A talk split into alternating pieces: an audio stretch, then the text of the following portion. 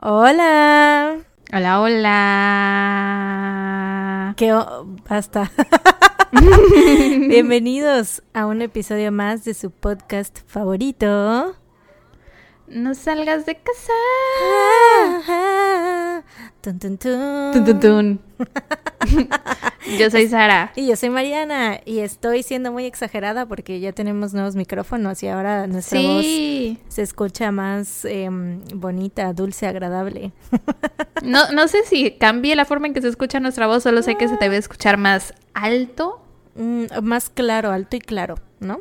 Ajá, sí, sí, porque creo que es imposible que nos cambie Bueno, el tono de déjame, voz. déjame vivir mi fantasía, güey. Ok. Yo tengo un micrófono Delusion. chido. Convince yourself. Tengo un micrófono chido enfrente y ya me siento Selena, güey. Está bien, está bien.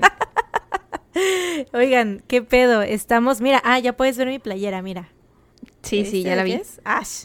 Es una playera verde y tiene a Draco Malfoy, tiene a Lord Voldemort, tiene a Bellatrix y el otro es Lucius Sí, Malfoy. sí, Lucius. Sí, porque soy Slytherin. Así de Slytherin soy que traigo una playera con los vatos más malos de toda la saga de Harry Potter, güey. No creo que sean los más malos. ¿Cómo verga Voldemort no va a ser el más malo? O sea, pero falta y, alguien ahí. y Bellatrix. Falta alguien ahí. ¿Quién más? Dolores Umbridge. Ah, bueno, sí, ay, qué asco. Falta también el hombre lobo. El hombre lobo es muy malo. Mm. O sea, no, no Lupin, el otro hombre lobo. Sí, obviamente no. Lupin es bueno, no me acuerdo cómo se llama el otro. Bueno, eh, hay que hablar de otra cosa. Sí, tú, tú sacaste, Pero tú pues, empezaste a hablar de tu playera. creo que nos- nos y vi que metimos- tenías, vi que tenías ganas de que comentara más, ¿Ah, por sí? eso empecé a hablar más del tema. Vi Ah, tu bueno, cara de, no Ah, a decir oigan. nada de mi playera. no vas a decir nada, no me vas a halagar. Oigan, un pequeño disclaimer ahorita. Puede que estén escuchando de mi parte muchos ruidos porque, pues, em, como es Día de la Virgen, hoy 12 Hoy de es sábado 12 de diciembre. Sí, están... En México celebramos el Día de la Virgen de Guadalupe. Bueno, algunas personas, las personas que creen, celebran hoy el Día de la Virgen. Y pues mis vecinos, al parecer, creen que lo que haría feliz a la Virgen de Guadalupe es aventar cohetes, ¿no? Entonces, obviamente, todos los Les- perros de la encanta. cuadra están vueltos locos. Y eso ningún, o sea, ya- de por sí ya saben que siempre se escuchan los perros de mis vecinos, pero esta vez están neta vueltos locos y yo creo que ni un, ni este micrófono profesional va a evitar que se escuchen esos ruidos. Entonces, pues les pido una disculpa, pero ya saben, este disclaimer. No hay nada, no hay nada que podamos hacer al respecto. Y por favor, ustedes no tiren cohetes, por favor. Sí. Nunca, bajo ninguna circunstancia. Neta, eso ya es como que, güey, una Muy vintage. práctica de antaño, güey. Sí, o sea, sí, eso sí. es como cuando no nos dejaban votar a las mujeres, güey. Es de ese tipo de cosas que ya no deberían de, o sea, que deberían de estar neta así como tan Obsoletas. enterradas en el pasado que ya ni siquiera deberían de venderlos, güey. O sea, de hecho se supone que está prohibido, ¿no? Ah, sí, está prohibido. De hecho, podrías, si quisieras, Llamar a llamar la a las autoridades. Pero, una, lo más probable es que no vayan. Y dos, es que te puedes meter en problemas con tus vecinos. Así es. Eso es, eso Pero es bueno, lo que no quiero. modo. Ni Pero paper. bueno, ni Paper Mario, en fin, aquí estamos. Y fuera de eso, ¿cómo has estado? Pues bien, no me quejo.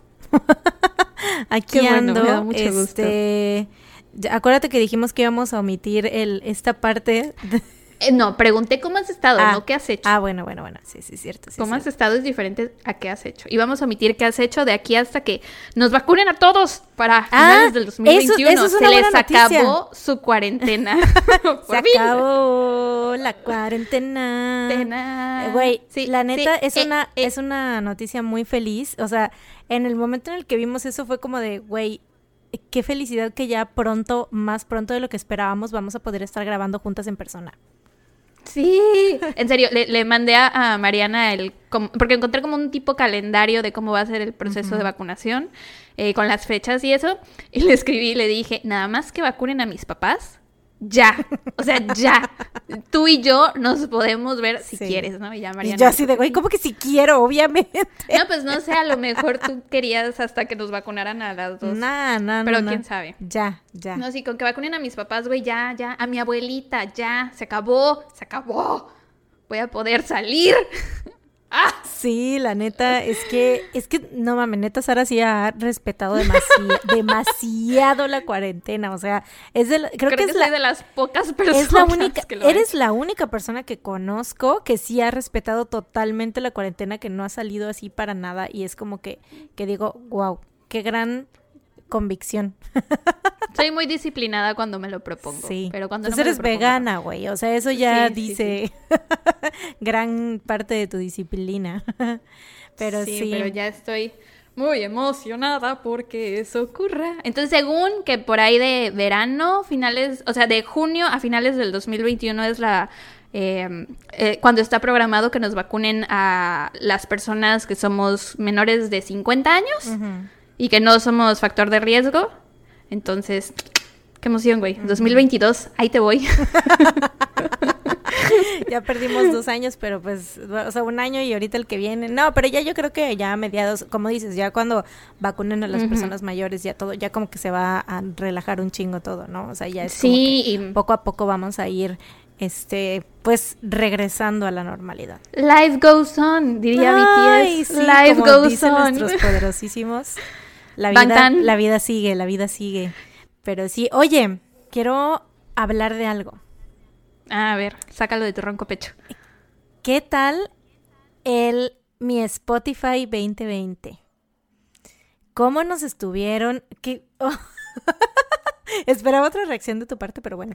¿Cómo no, nos es que estás hablando de tu Spotify 2020. No, no, no, el hashtag mi Spotify 2020 ah, es que no es Spotify Grab. No, es, de Spotify Grab. No, eso fue hace como tres años, güey. Es mi Spotify 2020. No. Bueno, o sea, igual y también es Spotify Grab.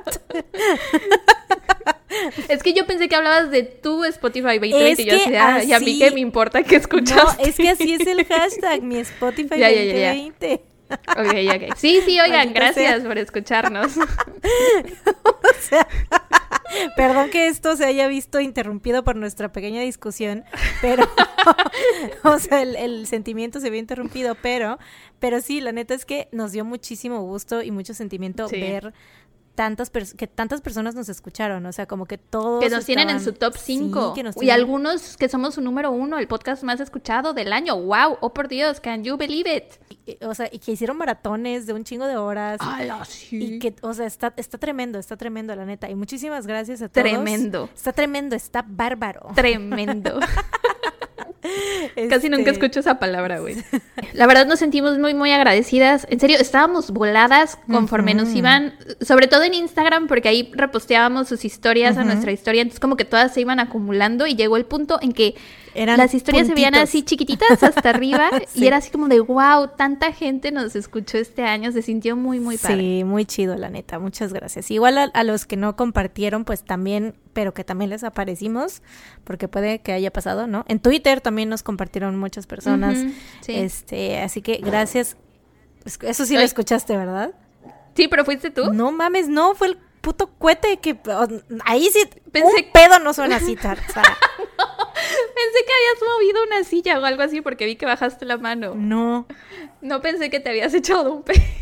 Ahora sí no puedes decir los pedos los pedos no suenan así. Bueno, oigan, y ya casi termina el año. Nos faltan dos episodios para terminar el año, tres contando este, pueden creerlo. Y el próximo año, como por el 22, es nuestro aniversario. Qué emoción, no puedo creer. Díganos quién nos ha estado escuchando. O sea, la verdad es que a mí me da un poco de... de que existan los primeros episodios, porque por cómo los grabamos, porque grabamos muchos de un jalón, estábamos muy cansadas. No, cañón, habían muchas cosas que no, o sea, en primera pues eran baby steps, ¿no? Eh, fueron nuestros primeros episodios, como que obviamente no teníamos la misma dinámica, pero yo siento que no fue tanto lo que dijimos ni, ni nuestra, o sea, porque siento que eh, fue, ha, sido igual siempre, ¿no? O sea, no, no ha cambiado tanto eso, sino más bien el la calidad del audio era pésima y aparte eh, nosotros, nuestros casos, hubieron varios que no investigamos, no pudimos investigar bien porque investigamos como cuatro, para, o sea, en un día grabamos como ocho, no, fue en un fin de semana. En un día grabamos seis episodios. Ajá, en un día grabamos seis episodios. Pero es que ese es el problema, que nuestros baby steps, o sea, el baby step tuvo que haber sido el primer baby step, el primer episodio. Después pasaba una semana y grabábamos el segundo episodio. No, aquí fueron seis de baby steps Y me da como un, ah, ansiedad que existan esos episodios. Pero bueno, si ya casi va a ser un año. Díganos quién nos ha estado escuchando desde el primer episodio y Gracias por seguir escuchándonos aún después de haber escuchado esos primeros episodios. Sí, la neta, la neta es difícil. Yo siento que mucha gente, o sea, los empezó a escuchar y fue como de, wey, what the fuck, y se salió. Y pues ya ahora los que, los que nos escuchan y que, que, se quedaron es como de, a huevo, yo sabía que estas viejas estaban, tenían algo. Que, que algo bueno iban a hacer eventualmente. que eventualmente iban a mejorar su audio y todo y lo demás. Entonces, pues sí, pero bueno. Qué emoción. Sí, es porque aparte es el aniversario primero, el día el 2 de enero es el aniversario de cuando grabamos y luego como por el veintitantos es el aniversario del primer episodio que subimos, porque nos tardamos como dos, tres semanas en subirlo, ¿no?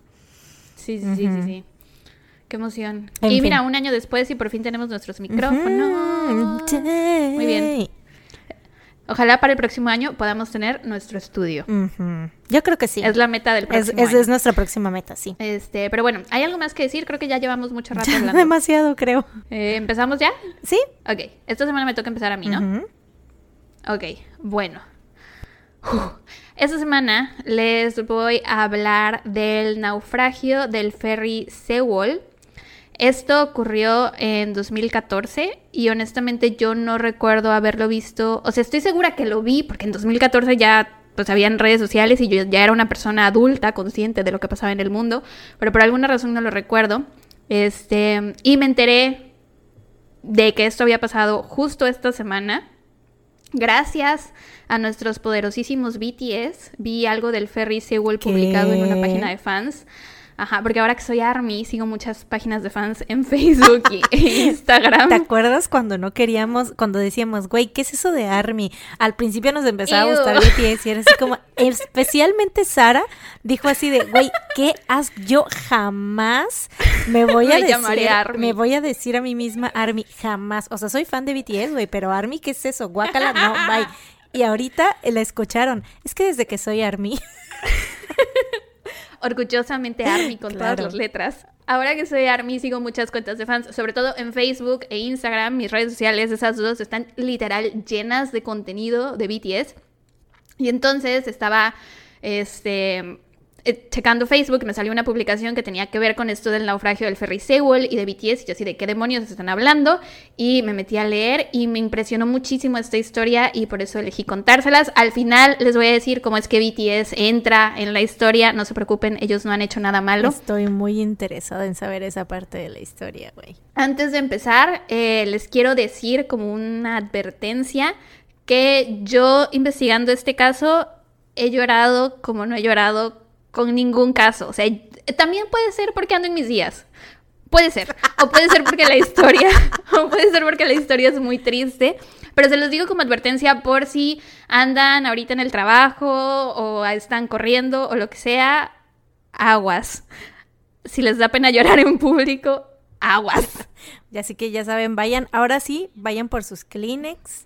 Yo tengo miedo, güey, porque, o sea, mi reacción la van a escuchar todos los que nos están escuchando. Igual cada quien, no sé, si ustedes lloran, pues ya, no sé, los verán, harán el oso en sus casas, en su trabajo, lo que sea. Yo voy a hacer el oso con todos ustedes porque estoy casi segura que voy a llorar, porque siempre lloro, güey, lloro por, todo. Pero ¿por qué que llores va a ser un pues oso? Pues porque es... No, creo que tenga nada de malo que llores. No, no debería de darte oso. Quiere decir que eres una persona empática, que sabe, que puedes ponerte en el lugar de las personas. Bueno, ahora me voy a sentir mal si no lloro, güey. Me vas a hacer ver como una Como que no eres empática, exactamente. me vas a hacer ver como una maldita. Mariana la corazón. sí, güey. Recuerden que es Slytherin, recuérdenlo. o sea, es que también tal vez no lloren. Por eso dije que no sé si yo lloré porque ando en mis días, o sea, estoy súper hormonal, o si es porque la historia es realmente muy triste. No sé. O sea, ya veremos. Ahí si lloran, me cuentan. Espero yo poder contar la historia sin llorar. no vieron, pero me acabo de golpear en el pecho. Ahí sí lloran, me cuentan. ok. que comenten, comenten con un emoji llorando en nuestra publicación de Instagram si lloraron. Ándale, sí, algo así. Pónganos, pero ¿cuál emoji? Porque hay muchos llorando. ¿El de la lagrimita mm. nada más o el que llora con dos No, el que llora, el que está berreando, güey. El que berrea, ok. Ok, con, eso, lo que dije. con, da, da. Sí, coreano. Sí. Yo sí te entendí, yo sí te entendí porque soy Army también. Army. Ya, ya, ya, ya voy a empezar. Uh. Ok. El naufragio del ferry Sewol se considera como una de las tragedias más grandes en la historia de Corea del Sur. Ocurrió el 16 de abril del 2014 cuando el ferry iba en su ruta. Ah, por cierto, va a haber muchos nombres que me van a costar trabajo pronunciar. Eh, voy a tardar un poquito pronunciando los nombres, así que Ténganme paciencia. Eh, ajá, el ferry iba en su ruta de Incheon a Jeju, que es una isla en Corea del Sur. A bordo del ferry iban 476 personas, de las cuales 325 eran estudiantes de la Dangwon High School en Asan, que está como a 30 kilómetros de Seúl, e iban de viaje a una excursión a la isla. O sea, iban como en viaje escolar.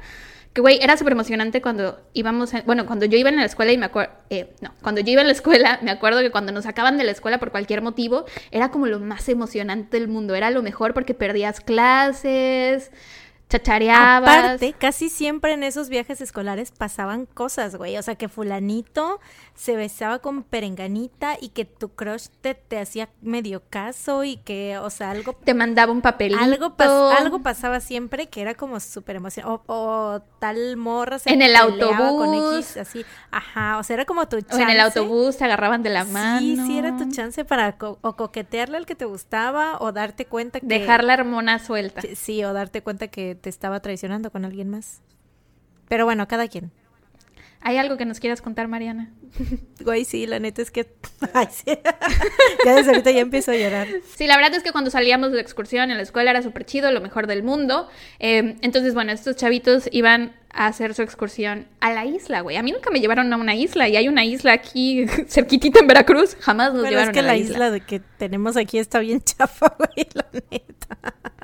Oye, Está, no. está bien fea, güey. Bueno, ¿has ido? Nunca he ido. Yo sí he ido. Yo sí he ido. ¿Has decir que nuestra chafa. Sí, fui una vez. Es la isla de sacrificios aquí en Veracruz. Y me llevo. Fui una vez hace como cinco años em, con un grupo de personas que íbamos a limpiar la isla.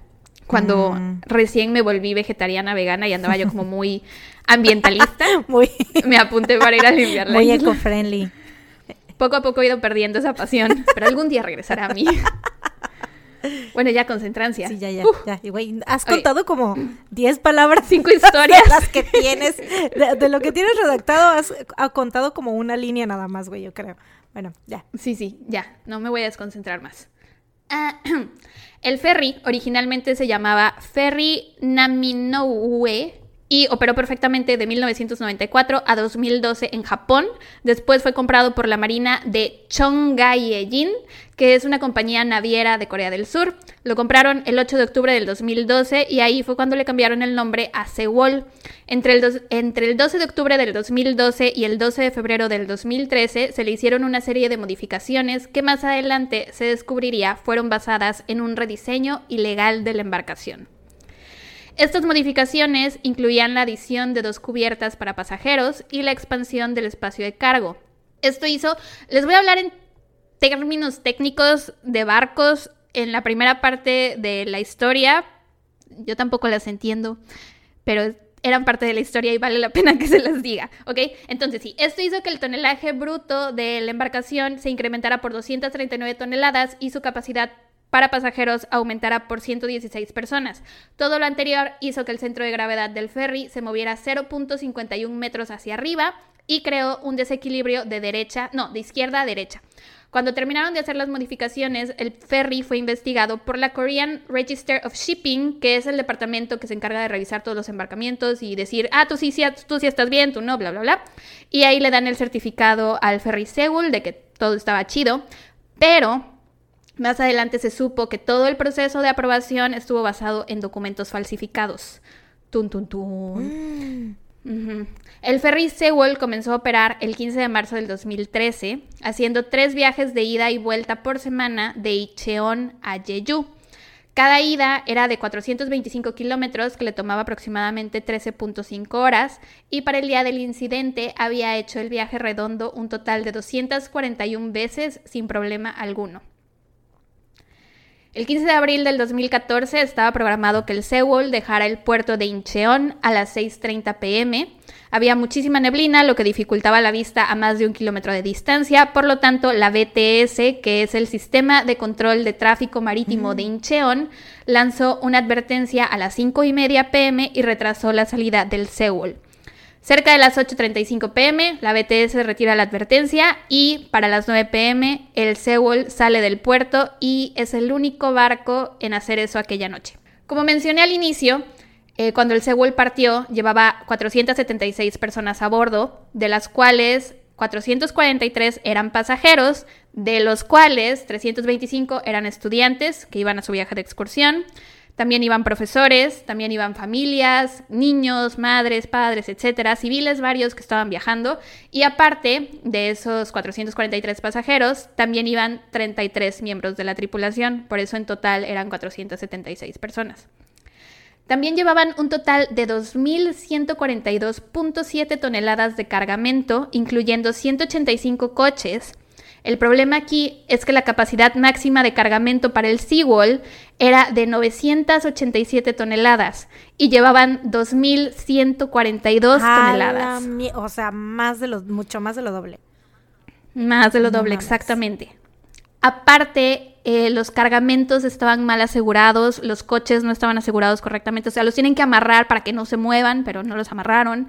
O sea, básicamente de puro milagro se habían logrado todos esos viajes que hicieron. O sea, estaban así jugándole albergas todos esos años, ¿no? O sea, dijeron, no, pues estas veces nos ha salido bien, sin pedos, pues hay que seguir así, aunque todo esté mal, aunque nada esté asegurado, pero hay que seguir así porque nunca ha pasado nada, ¿no? Sí, y de hecho muchos conductores o bueno, las empresas que mandaban los barcos preferían viajar con el Seawall porque muy raras veces los pesaban, muy raras veces pesaban los coches. Por eso o sea, era un pinche eh, círculo vicioso de irresponsabilidad. Pues creo que hasta cierto punto es como corrupción, ¿no? Porque era para sacar más dinero. Sí, sí, sí. Ajá. Em, y bueno, los barcos, hablando de nuevo en términos técnicos, tienen algo que se llama tanque de lastre, que son unos compartimentos dentro del barco que se utilizan para proporcionar estabilidad a una embarcación. El Seawall necesitaba 1.703 toneladas de lastre y en este caso solo llevaban 761, o sea, ni la mitad. El ferry estaba bajo el comando del capitán Lee Jun-seok, de 69 años de edad, y él era como el capitán sustituto del capitán capitán. Tenía más de 40 años de experiencia en el mar y conocía muy bien la ruta, había hecho ese viaje con anterioridad varias veces.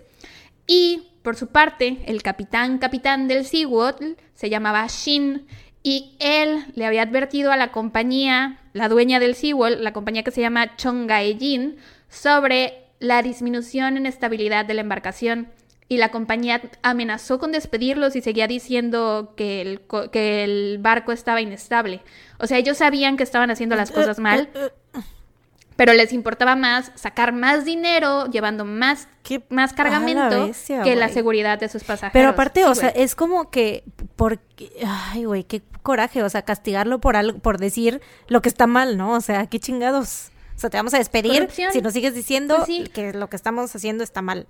O sea, y sabes qué, me parece muy interesante porque yo tenía, yo tenía esta idea de que estas cosas solo pasaban como en México, que, nuestro, que todos éramos, bueno, que las personas con poder eran tan corruptas que cuando intentabas hacer algo bien, te querían trabar, te querían meter en problemas, pero güey, ver que esto también pasa en Corea del Sur me hace darme cuenta que hay personas mierdas en todo el mundo. Pasa en la vida, pasa en TNT, güey.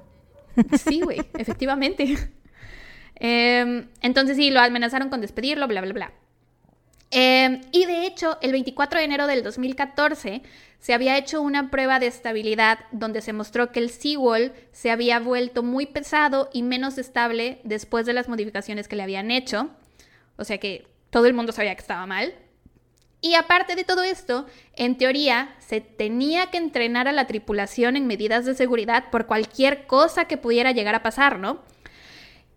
El presupuesto que Chonga Ejin asignó al curso de entrenamiento de seguridad para la tripulación fue de 2 dólares. Dos dólares. fucking kidding me? No, dos dólares, güey. Dos dólares. Dos ¿Cómo? dólares le invirtió ¿Cómo pas- cómo- cómo- a capacitar a... ¿Cómo? ¿En qué? Eso, güey, eso cuesta un lápiz. Güey, es que qué coraje, güey. ¿Cómo, cómo, Ujú. ¿Cómo no le dedicas una parte de tu presupuesto? O sea, aparte de que estás haciendo un chingo de dinero por todo lo mal que estás haciendo, Mínimo, métele a las pi- pinches que la gente sepa qué hacer en ese tipo, o sea, si todo llega a salir de la verga, ¿no? O sea, que, o sea, que si todo lo estás haciendo mal, lo más probable es que todo salga mal. Entonces, pues por lo menos prepara a, a tu tripulación, ¿no? Pero no, güey, dos dólares, dos dólares. Yo tampoco lo puedo. o bueno, eso decía Wikipedia. Tal vez Wikipedia miente, pero yo le creo. Yo elijo creerle a Wikipedia Wikipedia. Está exagerando. no, sí, Tal vez no eran dos dólares, tal vez eran Cuatro. 20 dólares. Bueno, como fuera, no era suficiente dinero. Ok, el 16 de abril del 2014, a las 7 y media AM, la tercera oficial Park Han-kyul y el timonel Cho Jung-ki relevaron la guardia del equipo anterior. Cerca de las 8.20 am, cuando el ferry estaba como a dos o tres millas de entrar al canal de Maenjol, Park le ordena a Cho que cambie el sistema de, navega- de navegación de autopiloto a manual. Eh, el canal de Maenjol es conocido por tener fuertes corrientes submarinas, por lo que hay que tener extremo cuidado cuando la embarcación va en modo manual, entonces no estoy muy segura por qué pidió que se cambiara de automático a manual, no lo sé. Eh, y aparte es un área conocida por contener muchas rocas y aguas poco profundas, o sea que es una zona medio peligrosa. A las 8.47 am, el ferry pasaba por este canal cuando de pronto bruscamente toma un giro de 145 grados a estribor, o sea, a la derecha del barco, sin haber disminuido su velocidad. Los pasajeros vieron y escucharon como varios contenedores de carga y autos que no habían sido asegurados correctamente comenzaron a caerse y a chocar entre ellos. Hay un video, hay varios videos, pero hay un video de que está como, como un video de seguridad que tienen en el área donde van los cargamentos y se ve como los coches caen, güey, y enseguida, así, se empieza a meter el agua, así, verga, no, no. Sí, Mm, ya no quiero, güey. me falta un chingo. Tengo que seguir. I'm so sorry. Aparte así, ya vas. ya, ya voy tendida como bandida. Me falta, me falta. Ya, ya empecé. Tengo que terminar. ¿Te imaginas que lo dejáramos aquí así de no, es que va a estar muy triste? ¿Saben qué? Hasta aquí. Sí, es- no queremos deprimirlos. Bueno, Sí. Gracias nos por vemos escucharnos. la próxima semana con un episodio más. No, no, no. Ok. Justo antes del incidente, Park y Cho estaban de pie cerca del timón. El capitán Lee, que era el capitán sustituto del capitán capitán, no se encontraba por ninguna parte. Eh, a las 8.46 am, Park le ordena a Cho que cambie el curso de 135 grados a 140 grados. De nuevo, no tengo idea qué significa esto. De acuerdo con Park, después de que el curso cambiara a 140 grados, le ordena a Cho que cambie el curso ahora a 145 grados. Esta orden se la da a las 8.48 am después de darse cuenta que el ferry se estaba inclinando muchísimo a estribor, lo que provocó que la proa, que es la parte delantera del ferry, girara a la derecha. Así que ordenó que giraran el timón a babor, o sea, a la izquierda. Después de haber dado esta orden, Park dice que escuchó que Cho gritó que el timón no estaba funcionando, que no lo obedecía, y que después de eso el barco comenzó a inclinarse. Sin embargo, el testimonio de Cho difiere de esta versión. Él dice que la única orden que recibió de Park fue la de cambiar el curso a 140 grados y nada más. Que el barco empezó a girarse a la derecha aun cuando él estaba sujetando el timón y que para evitar que siguiera girándose a la derecha, él empezó a girarlo a la izquierda y que lo giró dos veces. Todo este movimiento ocasionó que la proa del barco, que de nuevo es la parte de enfrente, girara bruscamente a la derecha 45 grados, mientras que el barco se inclinaba hacia la izquierda unos 22 grados. y esto provocó que los contenedores y los autos que no estaban bien asegurados se movieran del lugar, lo que ocasionó que la inclinación del ferry empeorara poco a poco. Espero que se haya entendido lo que quise decir, porque fueron como muchas palabras y muchos grados y mucho bla bla. Ok, conforme el Seawall empezó a hundirse, se le indicó a los pasajeros que se quedaran en su lugar, que moverse era peligroso, que no se movieran bajo ninguna circunstancia. Estas indicaciones fueron dadas por el oficial de comunicaciones Kang, ha Kang sin haber consultado primero el manual de emergencia. O sea, él sin saber qué era lo que tenía que hacer, decidió dar esta indicación. El manual que costó dos dólares, que era lo único que tenían. sí, esa fue toda la capacitación y ni siquiera la leyeron, güey. Sí, güey. Em, entonces, sí, él está, da este comunicado, o sea, porque lo dijeron como por los speakers que hay en, en el ferry.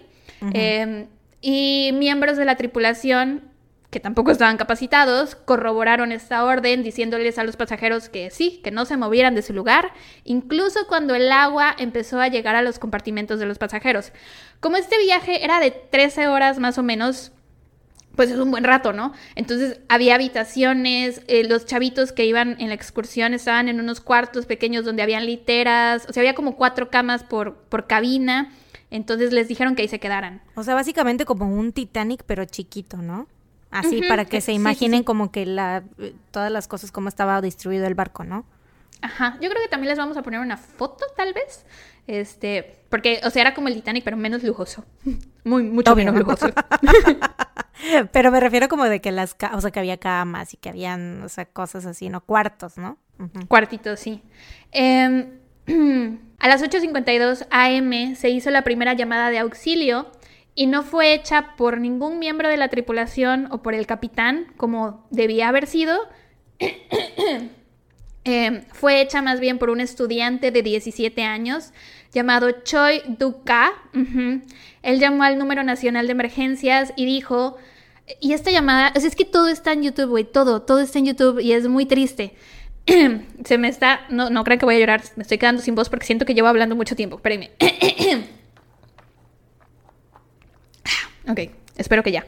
tírense, tírense ese asmr. El de. Yo decía el de que tú tomando agua, güey.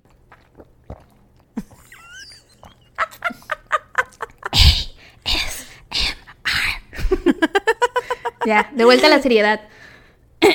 sí.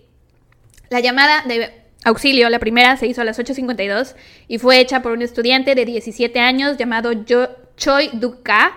Él llamó al número nacional de emergencias y dijo, ayúdame, este barco parece estar hundiéndose.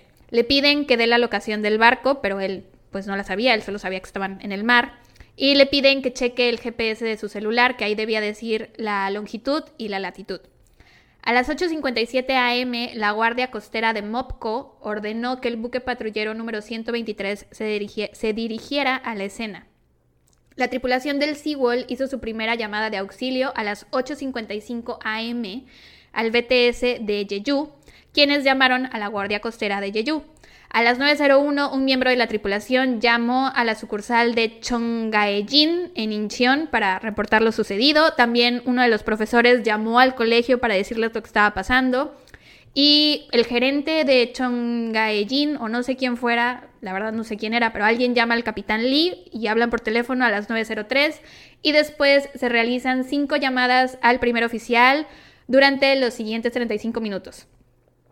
Eh, y te digo, la orden que fue dada a los pasajeros fue que no se movieran de sus lugares. Y hay muchos videos de todo esto. Como les decía, todo está en YouTube. No sé si les recomiendo que los vean o no, porque eh, pues sabes lo que les va a pasar a estos niños.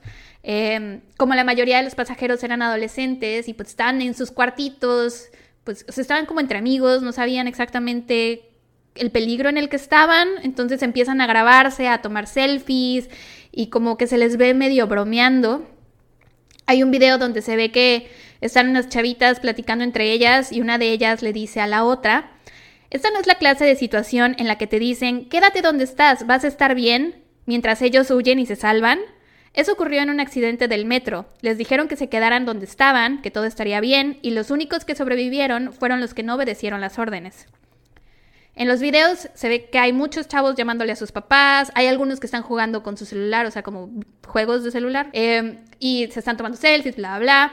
Eh, les llaman a sus papás contándoles lo que está pasando. Se les indica que se pongan sus chalecos salvavidas, todos lo hacen. Algunos empiezan a bromear diciendo que se sentían en el Titanic. Hay uno que se pone a cantar My Heart Will Go On. Eh, entre bromas dicen, no me quiero morir, rescátenme, sáquenme de aquí. ¿por qué vine a esta excursión? Y hay una que me dio mucha risa, un chavo que dice, hay tantas, ay, le pegué a la mesa, dice, hay tantas animaciones japonesas que no he terminado de ver. O sea, así como de no me puedo morir aquí. Hay tantas animaciones japonesas que no he terminado de ver. Me da risa y a la vez quiero llorar, güey. O sea, es que él lo dijo como en broma, ¿no? Sí, sí, sí, como no de, pensó pues, que se fuera a morir de- ahí. Claro, claro, de, de encontrar ahí un como que en una situación de estrés, ajá, algo para light, lighten the mood, ¿no? Así es, sí, sí, para aliviar la situación, para... Pero bueno, ajá. Hay otro que dice, debería llamar a mi mamá. Tal vez esta sea la última vez que le llame. Otro empieza a decir, mamá, te amo, papá, te amo. Empiezan a decir que huele muy mal, que huele como a gas o como a huevo cocido. Y se dan cuenta que es por el agua que se está saliendo de la taza del baño. O sea, todos los excusados, el agua empieza a salirse. Uno de los chavos le pregunta al otro, ¿crees que esto salga en las noticias? Y el otro le contesta que no, a menos que el barco se hunda. Se escucha que hay maestros. Sí. Se escucha que hay maestros checando que todos tengan sus chalecos y el barco se inclina cada vez más. O sea, es que si ves los videos es como estar en la casa del tío Chueco en Six Flags. O sea, parece, o sea, de verdad está todo Verga, chueco, todo inclinado. O sea- tienen que estar agarrándose para no caerse. Ah, no, no, no, no, no. Y es que aparte, ¿en dónde estaban? O sea, estaban como en una, en un lugar, o sea, como en una pendiente o como. O te no, seguían, seguían, seguían en el lugar donde estaba, donde casi no había agua, ¿no?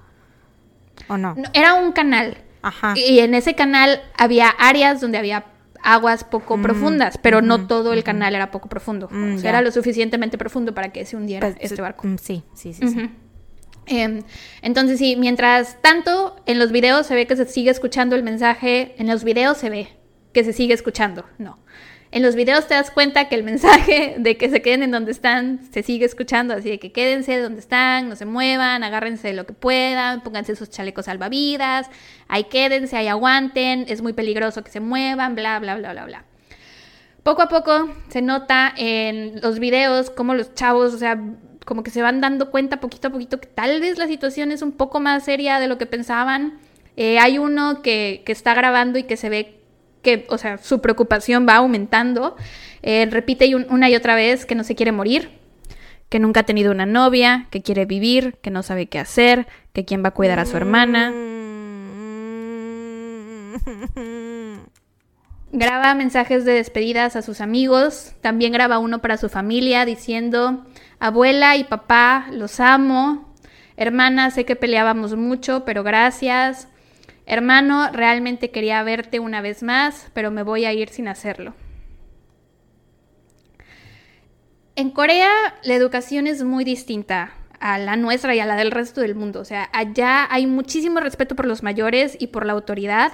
Eh, De hecho, hay un chavo que está en el video y que se ve que él dice, quiero decir malas palabras, quiero decir groserías, pero no lo voy a hacer porque sé que va a haber adultos que van a ver este video, ¿no? Entonces, así como de, por respeto a los mayores, no lo voy a decir. Eh, y entonces, eso también tiene mucho que ver con que todos estos chavitos se hayan quedado en sus lugares, porque eso les indicaron que hicieran, les dijeron, viene la ayuda, ustedes quédense en donde están y todo va a pasar bien, porque en Corea, pues la gente generalmente hacen las cosas bien, supongo. Eso, son obedientes, güey. Sí, se, sí se me Es que ya me apachurré, güey. Se me aguaron los ojos con el chavo, con lo que dijo este último chavo que, que, que contaste. Pero sí, o sea, es, es parte de su cultura, güey. O sea, son así muy, muy, muy respetuosos y es como que acatar las reglas, ¿no? Así es. Entonces, o sea, igual Bueno, nosotros... todos excepto los putos dueños de la compañía que tenían el pinche puta madre, güey, me caga. Ya sé. Eh, entonces tal vez nosotros, por ejemplo, aquí en México es muy de pendejo el que obedezca, ¿no? O sea, si es como lo ven muchas personas. Eh, por ejemplo, ahorita con la cuarentena, más pendeja yo por quedarme en mi casa que todas las personas que no siguen la cuarentena. en Corea me valorarían. en Corea valorarían mi obediencia, yo lo sé. En Corea está el amor de tu vida, güey. Yo digo que ya te vayas. Acabando la cuarentena, ya te vayas a perseguir a Jimin. total, ya vimos que podemos grabar a distancia, güey. Eh, bueno, sí, el caso es que quería hacer esta mención porque tal vez algunos de ustedes piensen, o sea, si están viendo que se está metiendo el agua, ¿por qué no salen, no? O sea, ¿por qué no hacen algo? Pues es porque la autoridad les estaba diciendo que eso hicieran y pues ellos lo creyeron, ellos creyeron que los iban a rescatar y que todo iba a estar bien. O sea, y de hecho en el video se ve que muchos, que hay un chavo que está como perdiendo la cordura, que está muy, muy preocupado y le dice, o sea, entre sus compañeros lo empiezan a tranquilizar y le dicen, no, güey, o sea, dijeron que ahorita nos van a rescatar, ahorita nos van a rescatar, o sea, nos dijeron que nos quedáramos aquí, vamos a estar bien, no va a pasar nada, bla, bla, bla. Desgraciadamente, las personas que estaban a cargo tanto del Seawall como del rescate, como todo, todos, todos le fallaron a los estudiantes, a los profesores y al resto de los pasajeros, güey. A las 9.35 de la mañana, el buque patrullero número 123 llega a la escena. Era el único bote de rescate que se había mantenido en comunicación con la Guardia Costera. Hay un video de todo esto, o hay como un video donde se ve cómo el ferry se empieza a hundir poco a poco, poco a poco, y en ese video se ve que a las 9.37 am, o sea, porque ponen el video y ponen el, la hora y van como poniendo las llamadas, a qué hora se hicieron, bla, bla, bla, para que tú veas cómo iba la situación eh, con el rescate y cómo se iba moviendo el barco, ¿no? Como que a todo, las todo lo que estaba pasando en ese momento, ¿no? O sea, tanto afuera como adentro del barco. Así es. Entonces a las 9.37 am la Guardia Costera le pregunta al buque 123 si ve algún pasajero y le responden que no. Y la guardia costera se queda así de ¿qué? O sea, no hay nadie en cubierta, cubierta es la parte de, arriba del barco. Em, le dicen, no hay nadie en cubierta, no ves a nadie que haya brincado al mar. Y le responden que no, que no hay nadie en el mar. Obviamente, porque de nuevo a todos los pasajeros se les ordenó que no se movieran de sus lugares, cuando se les tuvo que haber ordenado que salieran a cubierta o que se lanzaran al mar si la ayuda iba a llegar enseguida, ¿no? Si iban a mandar los, los botes salvavidas. Te digo, todo esto está en video y em, a las 9.47 am, güey, esto ¡uh! a las 9.47 am se ve como el hijo de la gran puta del capitán se escapa del barco. Él se va. Se va. Lo rescatan a él. Es, es neta. O sea, se, sube al bote, güey, y se va dejando a los pasajeros ahí. Es neta. Sin haberles, te lo juro, güey, te lo juro. Sin haberles dado indicaciones de que subieran a cubierta, de que se lanzaran al mar, que la ayuda ya había llegado, nada, güey. Él se va. puta madre, güey. A la mierda. Y, y, en el video se ve que él sale y no trae, o sea, me imagino que como capitán, pues tenía que usar un uniforme. En el video se ve que sale como en un short. Entonces vi, vi un video de una youtuber que dice que a lo mejor se quitó la ropa para que lo rescataran, o sea, para que no pensaran que era el capitán. Porque como capitán tenía que quedarse hasta el final, Qué hijo de su putísima madre, güey. Ah, la madre, no, no, güey, no lo estoy creyendo. Te lo juro, güey. Eh, me encabrona un chingo. De verdad, no sabes. Y ver ese video, ver al capitán, porque se ve que el barco, no hay nadie en cubierta, güey, no hay nadie en cubierta. Él es la única persona que está saliendo y ya. Y todos los demás se quedan ahí. Más de la mitad de los pasajeros seguían al borde del ferry cuando él se escapó, güey. Hay un testimonio de una madre de familia. Eh, su hija falleció en el ferry. Ella dice que a las 9.47 am, que es la hora en la que el capitán escapó, ella estaba hablando por teléfono con su hija y ella le dijo a su hija que siguiera las indicaciones de sus profesores, porque de nuevo, así es la gente en Corea, es, son obedientes, y que ese es su mayor arrepentimiento, güey. Que haberle dicho eso a su hija es su mayor arrepentimiento, que debió haberle dicho que escapara de ahí lo más rápido posible, pero ella no conocía la situación y que por eso le dijo que, que obedeciera a sus profesores, y su hija le dijo que sí, que eso iba a ser, y después de eso su mamá ya nunca la pudo contactar más. Sí. Las agencias gubernamentales también lo hicieron todo mal, güey. O sea, todo mal. De, verdad. O sea, yo tenía a Corea del Sur acá como en un super concepto, güey, por BTS. Y este caso me hizo darme cuenta que en Corea del Sur también hay muy malas personas, en todos, muy incompetentes. En todos lados hay malas personas, güey. O sea, uh, sí, sí, sí, sí. También hay buenas personas en todos lados. Tristemente en este podcast salen a relucir más las malas. Sí, sí, sí. Estaba pensando que eh, yo también hace como una semana o dos semanas me dio ese, se me metió ese gusanito de contar un caso de Corea del Sur y busqué y dije, güey, ¿realmente habrán gente, habrán asesinos seriales en Corea del Sur? Y busqué y sí, güey, o sea, no, no hay tantos, o sea, hay súper poquitos, pero sí hay. Pero, o sea, se me hizo curioso ahorita que lo estoy pensando, ahorita que recordé eso, porque dije, güey, ¿qué pedo con que siempre o sea, este tipo de cosas nos pasan, güey. ¿Cómo qué? ¿Qué cosas? Pues de que pensamos más o menos en de los mismos, o sea, no sé, el cerebro, güey. Pensar mm. en contar casos coreanos. ok. Es que yo no lo pensé así, yo fue más bien porque me encontré la publicación random en Facebook. No fue que lo buscara, más bien se me apareció. Yo creo mm. que fue el destino. Pues de alguna manera u otra.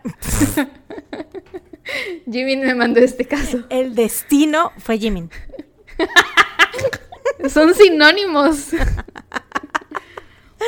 Güey, o sea, ahora ya no vas a decir, güey, es que gracias al destino, que, gracias a Jimin. Así es, güey. Qué ridícula eres. bueno, ajá. Las agencias gubernamentales lo hicieron todo mal también. En lugar de, de intensificar la operación de rescate, seguían pidiendo que mandaran cámaras a la escena para el momento de tener que realizar el reporte interno. Y de nuevo, está el video donde ponen, es como un timeline, ¿no? Te van enseñando cómo se va hundiendo el ferry y te van enseñando cómo, o sea, están hablando que la Guardia Costera, con presidencia, con no sé qué, con fulanito de tal, bla, bla, bla. Y se ve neta cómo el ferry se va hundiendo cada vez más y de presidencia la única llamada que entra es la de ya llegaron las cámaras, necesitamos que haya cámaras. Ya llegaron las cámaras, no, no estamos viendo el video, ¿por qué no estamos viendo el video? Era lo único que les importaba, güey, tener video de esto. No entiendo.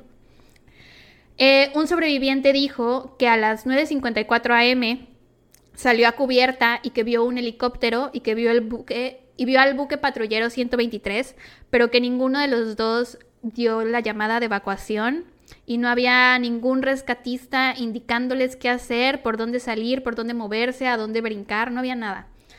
A las 10:17 am, un estudiante llamó un digo, un estudiante mandó un mensaje a sus papás diciendo, "Se está inclinando, los extraño mamá y papá, se está inclinando de nuevo."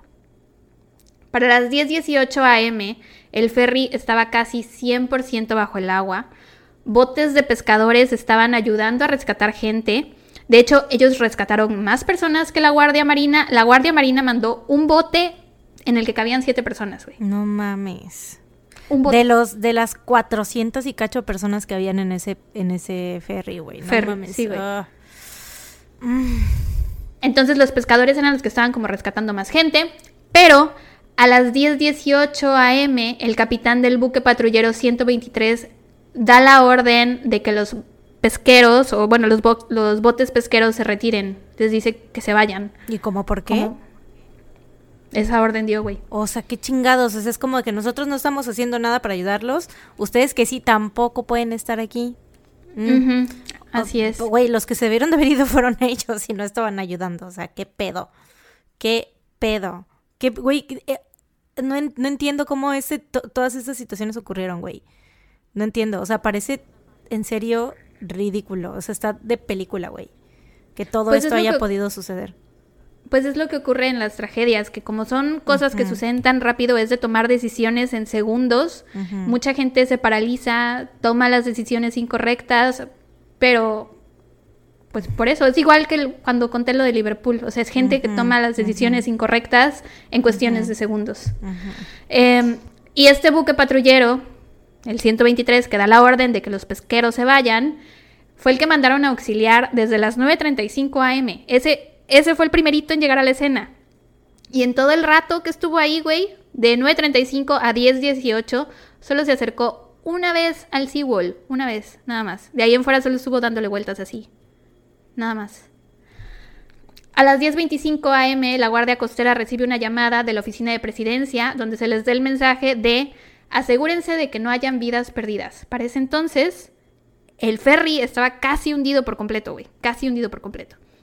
A las 10.35 am hay una llamada entre el Servicio de Rescate Aéreo y la Guardia Costera. El Servicio de Rescate Aéreo dice, no puede nuestro agente de Servicio de Rescate Aéreo aterrizar en el ferry Y la guardia costera responde, no creo que sea posible porque la única parte del ferry que permanece fuera del agua es la punta del frente. El rescate aéreo dice, debimos haber aterrizado en el barco antes. Hubiera sido una gran escena. Es una pena. Debimos haber mostrado a nuestros agentes evacuando a los pasajeros. Entonces la mayoría de los pasajeros logró salir. Y la guardia costera responde que sí. Servicio aéreo pregunta de nuevo. Entonces, ¿no queda ningún pasajero en el ferry? Y la guardia costera responde que no. Todos escaparon del ferry cuando empezó a inclinarse. Según quién, o sea, ¿cómo no vieron a nadie salir, güey? O sea, literal están mintiendo. y diciendo chingade que que ay, güey. Como a las 11 a.m. se da la noticia, o sea, es que esta es la peor parte. Se da la noticia a los padres de familia y a las autoridades del colegio que todos habían sido rescatados y que todos estaban sanos y salvos. Así se reportó a presidencia y así salió en las noticias, güey. Pero obviamente esto era mentira. De los 476 pasajeros, solo 172 fueron rescatados.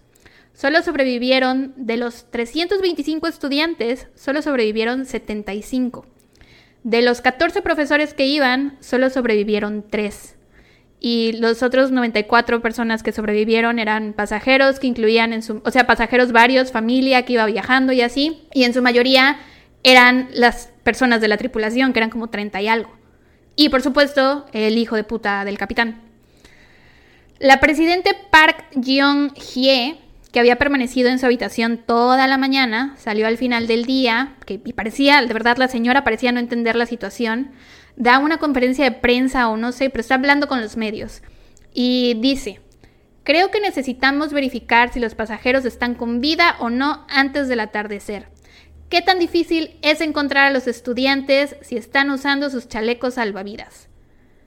No debería ser difícil si los estudiantes no estuvieran atrapados dentro de las cabinas dentro del barco.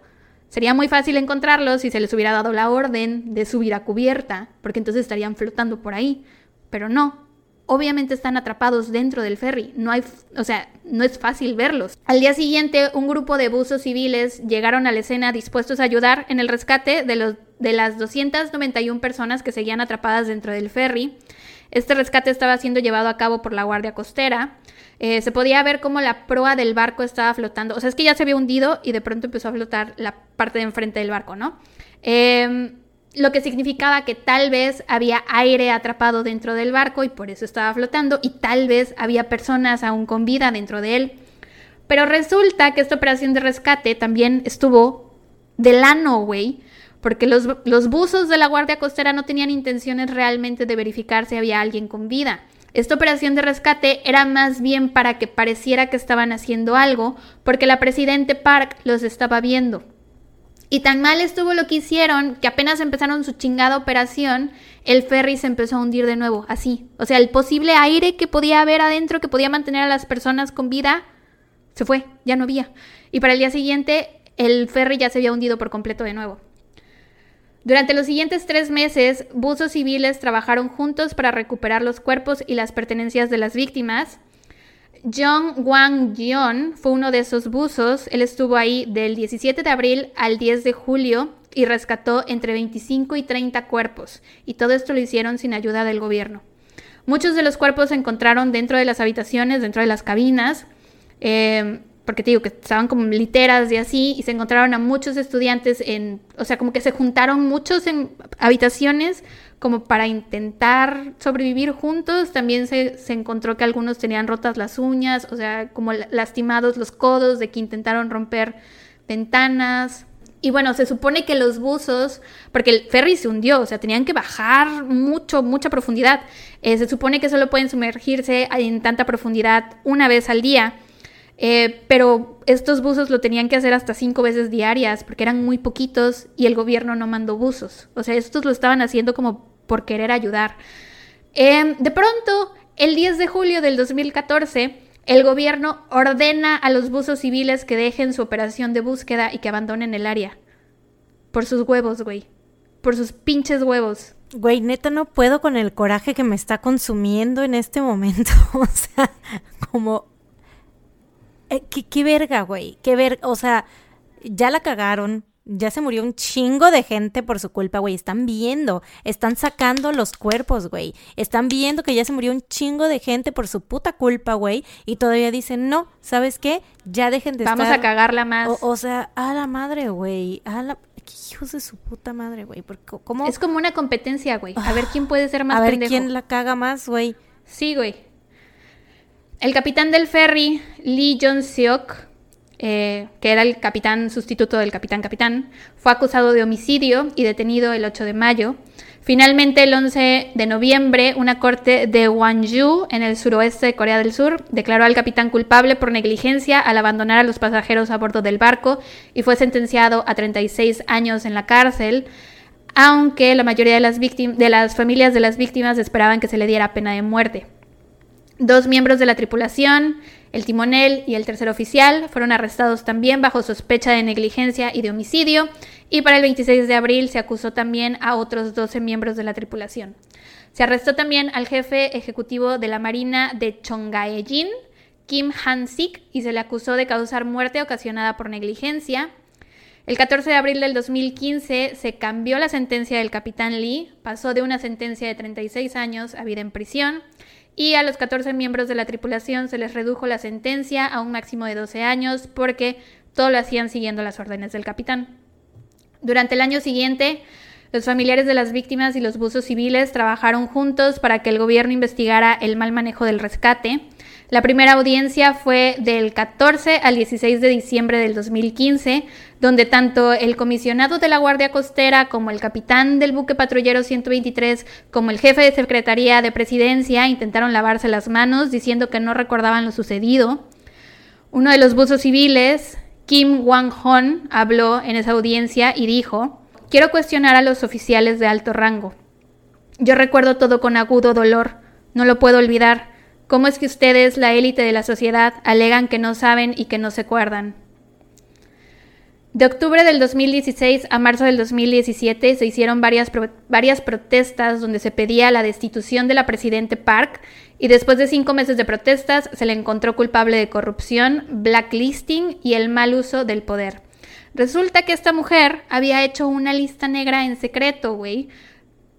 Una lista negra de artistas a los que se les prohibiría cualquier clase de reconocimiento o apoyo o patrocinio por parte del gobierno y el propósito de esta lista negra era censurar a aquellos que quisieran conmemorar a las víctimas del ferry Sewell con su arte, ya fuera con música, películas o lo que fuera. O sea, aparte de que la cagó, güey. ¿Qué necesidad de hacer esa chingada lista, güey? ¿Qué necesidad de hacer cualquiera de las chingaderas que hizo después, güey? O sea, en primera, cagarla, o sea, con, eh, al momento, ¿no? Al momento de que se estaba viviendo la situación y en los días posteriores, o sea, como que toda esa actividad que, que, que, que pasó, o sea, todo eso la cagó.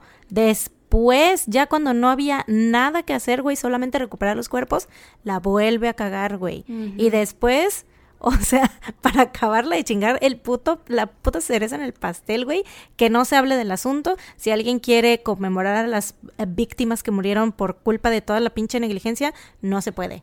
O sea, uh -huh. ¿qué chingaderas son esas, güey? No mames, neta, no, no entiendo, no me cabe en la cabeza qué mierda tiene esa vieja. ¿Es vieja o vato? Era vieja, ¿no? Es vieja. ¿Qué, qué, qué chingados tiene esa vieja en, en la cabeza, güey? ¿Qué tiene? Caca, güey, eso tiene, tiene caca. Ah. Caca, pura caca. Dos semanas.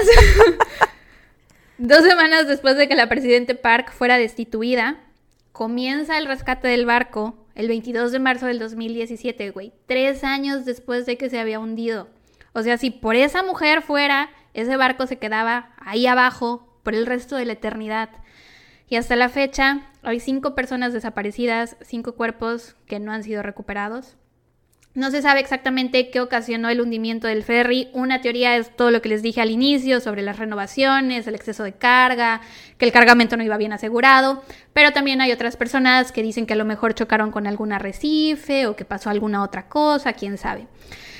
Y bueno, ya casi termino, pero les quiero hablar sobre algunos de los héroes de aquel día.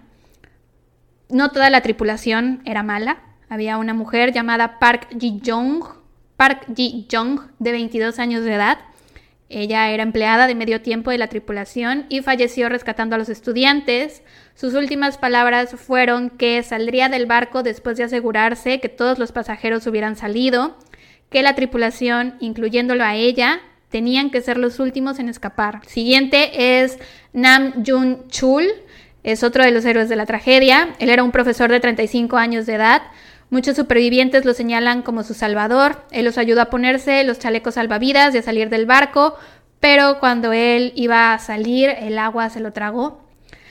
Eh, Yang Cha-won era uno de los estudiantes que le cedió su chaleco salvavidas a uno de los compañeros. Chai Young era una maestra de 25 años que rescató a 10 alumnos. Choi Du-ka, que es el estudiante que hizo la primera llamada de auxilio, no logró sobrevivir, él murió en el ferry. El profesor que logró escapar, porque ves que escaparon tres profesores, bueno, uno de ellos, que era Kang Min Kyu, de 52 años de edad, se quitó la vida, se colgó. Él había organizado la excursión y se sentía responsable de lo sucedido.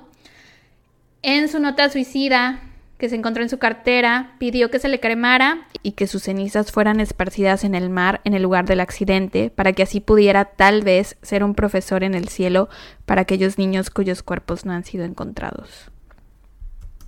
Y si eso no los hace llorar, no sé, o sea, no, no sé. Güey, estoy llorando desde que dijiste, desde que empezaste a hablar de los héroes. O sea, veme, güey, ve, estoy hecha mierda. Sí, sí te veo. No mames. Kim Wang-hon, que era el buzo que habló en la audiencia, el que dijo que no podía olvidar lo que había visto, se quitó la vida dos años después del incidente del ferry Seawall.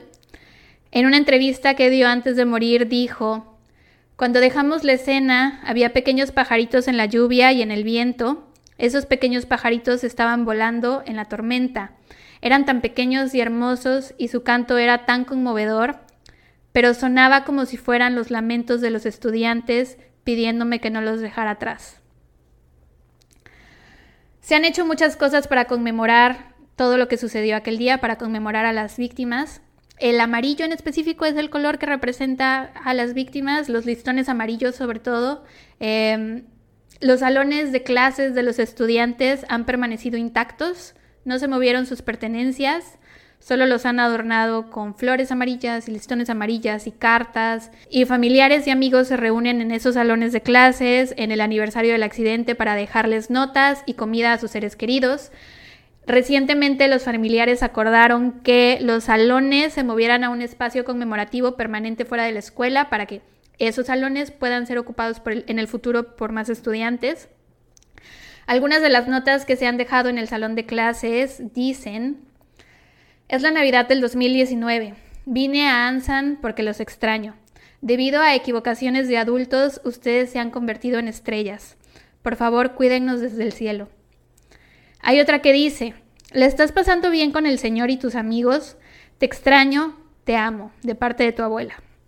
Y la más triste de todas dice, a mi hijo, a quien extraño, a quien quiero abrazar, a quien quiero tocar. ¿Cómo estás? ¿Cuánto tiempo ha pasado desde la última vez que nos vimos? Ni cien días, ni mil días. Han sido más de dos mil días. Si amas a tu mamá, no puedes hacerme esto. Por favor, ven a verme al menos una vez. ¿Acaso no me amas? Por favor, ven a verme hoy, que es la noche de Navidad. Recuerdo tu sonrisa, hijo mío. Y, para finalizar, el 12 de febrero del 2019 se hizo una ceremonia especial de graduación para los estudiantes fallecidos. Y esa es la historia del naufragio del ferry Seawall. Mis fuentes fueron Seawall Ferry Disaster Part 1 del podcast Horrible Sanity, el episodio 57 del podcast Disaster Area, que de este podcast ya les había hablado antes, eh, lo mencioné cuando hice lo que pasó en Liverpool, la tragedia de Liverpool. El video What Went Wrong in the South Korean Ferry Disaster del canal de YouTube del New Yorker. Este video se los recomiendo mucho. Este es el que les digo que es como el timeline. El video Meeting a Survivor from South Korea's Biggest Disaster del canal Korea Now. Ese video está muy... O sea, no hay forma de que vean estos videos y no lloren. Este video es sobre una sobreviviente, una chavita que estuvo ese día, que es de las pocas que lograron sobrevivir, eh, y cuenta cómo vivió eso ella, que nunca lo va a poder olvidar, que de chiquita ella quería ser veterinaria, pero desde que pasó esa tragedia em, cambió de opinión y creo que ahora estudió como algo de técnico en rescatismo o algo así. Em, y el video de la tragedia del ferry Seawall en Corea del Sur del canal Liri Oni. También les digo, está un video de la recopilación de todos los videos que se grabaron por los estudiantes aquel día. Dura como veintitantos minutos. No sé si se los recomiendo, la verdad, pero por si quieren pueden buscarlo. Em, y también Wikipedia y el Daily Mail. Y ahora, ¿qué tiene que ver BTS con todo esto? Güey, ¿Cómo es que neta necesito? van a escuchar mi voz toda mormada y mi porque todo este tiempo que he estado callada he estado llorando en silencio. sí. Este, necesito ahora sí la luz de BTS en mi corazón para alegrarme o llorar. Por eso no, me esperé, por eso no me esperé a que hicieras un comentario, por eso me seguí de corridito porque dije, la voy a dejar llorar en paz. Es que te lo, cuando yo estaba investigando este caso, también. O sea, es y que ahorita... chinga tu madre con lo del vato que, o sea, los pajaritos, güey. Los pajaritos y luego la carta de la mamá, güey. O sea, a mí lo que más, no voy a llorar. Lo que más me hizo como el chiquito el corazón fue lo del maestro que dijo que tiraran sus cenizas ahí. Sí, también. muy... Sí, güey. O sea, es que eh, esas dos personas, el maestro y el buzo, o sea, se quitaron la vida, o sea, tan tan, tan afectados estuvieron. O sea, sí, obviamente la situación debe haber sido como demasiado fuerte. O sea, ¿qué tan fuerte tiene que ser para que no puedas vivir ya con eso, güey? ¿Sabes? O sea, aún habiendo sobrevivido y habiendo. Ay, güey, no. Ya, dime, dime lo de BTS porque si no voy a seguir llorando. A eso iba. Eh, BTS, les voy a contar. Estaba yo, porque mi única salida, ven que les digo que yo he cumplido la cuarentena al 100%, mi única salida ha sido al dentista. Entonces, estaba yo en la oficina del dentista esperando a que me atendieran, estaba yo aburrida, me metí a Facebook, me salió una publicación de una página de fans de BTS que decía algo así de cuál es el secreto del éxito de BTS en Corea del Sur, ¿no? O sea, ¿es solo que son talentosos y que trabajan súper duro o hay algo más ahí? Y bueno, en esa, era como un artículo de revista. Decían que esto pasó en el 2014. Tengan eso en mente, en el 2014. Un año después del debut de BTS todavía ni, creo que ni siquiera era el año porque ellos debutaron en junio y esto fue en abril. Entonces eran nadie, güey, eran nadie, cero. O sea, los podían, si la presidenta Park quería cancelar su carrera, lo podía hacer así, güey, en un chasquido de dedos.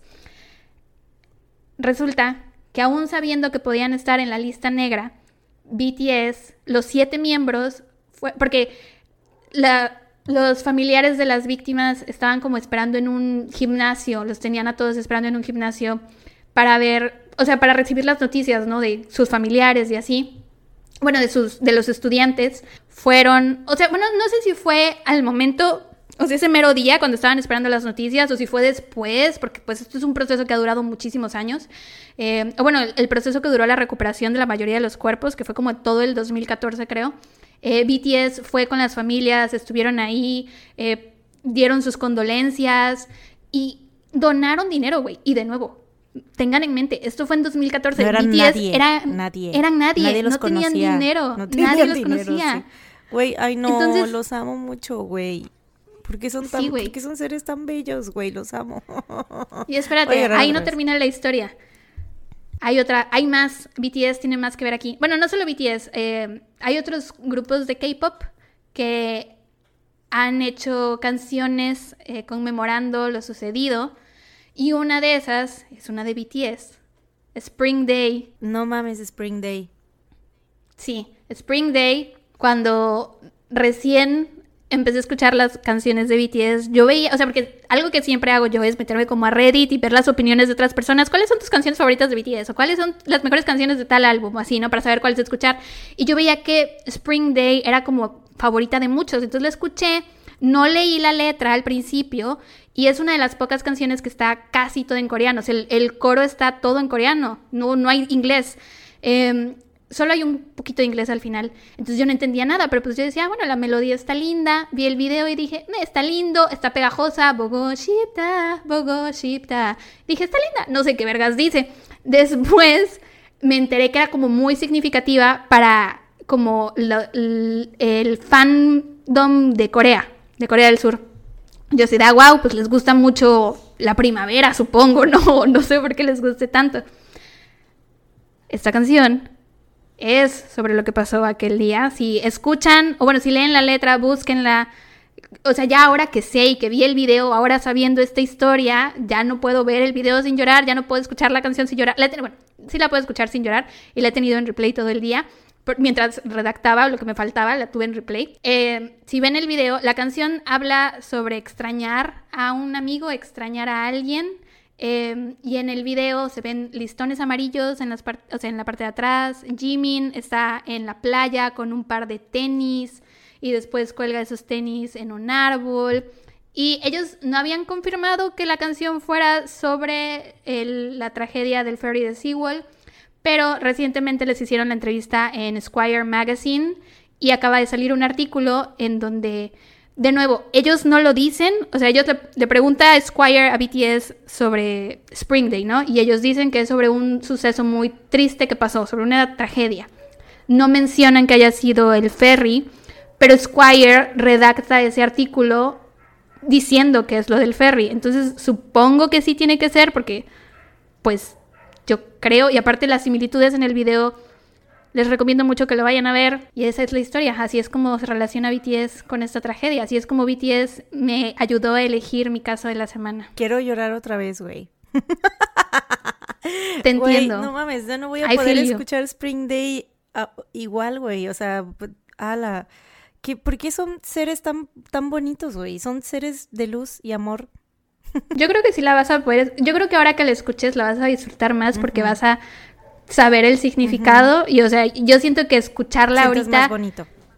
Ajá, es como pensar en, en los estudiantes, en las personas que perdieron sus vidas aquel día y pues ya.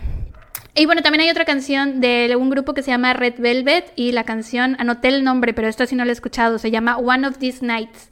Y solo vi como imágenes del video y también están, este, sosteniendo unos barquitos de papel y se ve que hay agua alrededor. O sea, no, no lo hacen como muy obvio, porque siento que si lo hicieran muy obvio podría llegar hasta ser de mal gusto, así como de, ah, están lucrando con lo que pasó, ¿no? Entonces son como eh, referencias muy indirectas, pero que si lo sabes, lo entiendes. Ajá.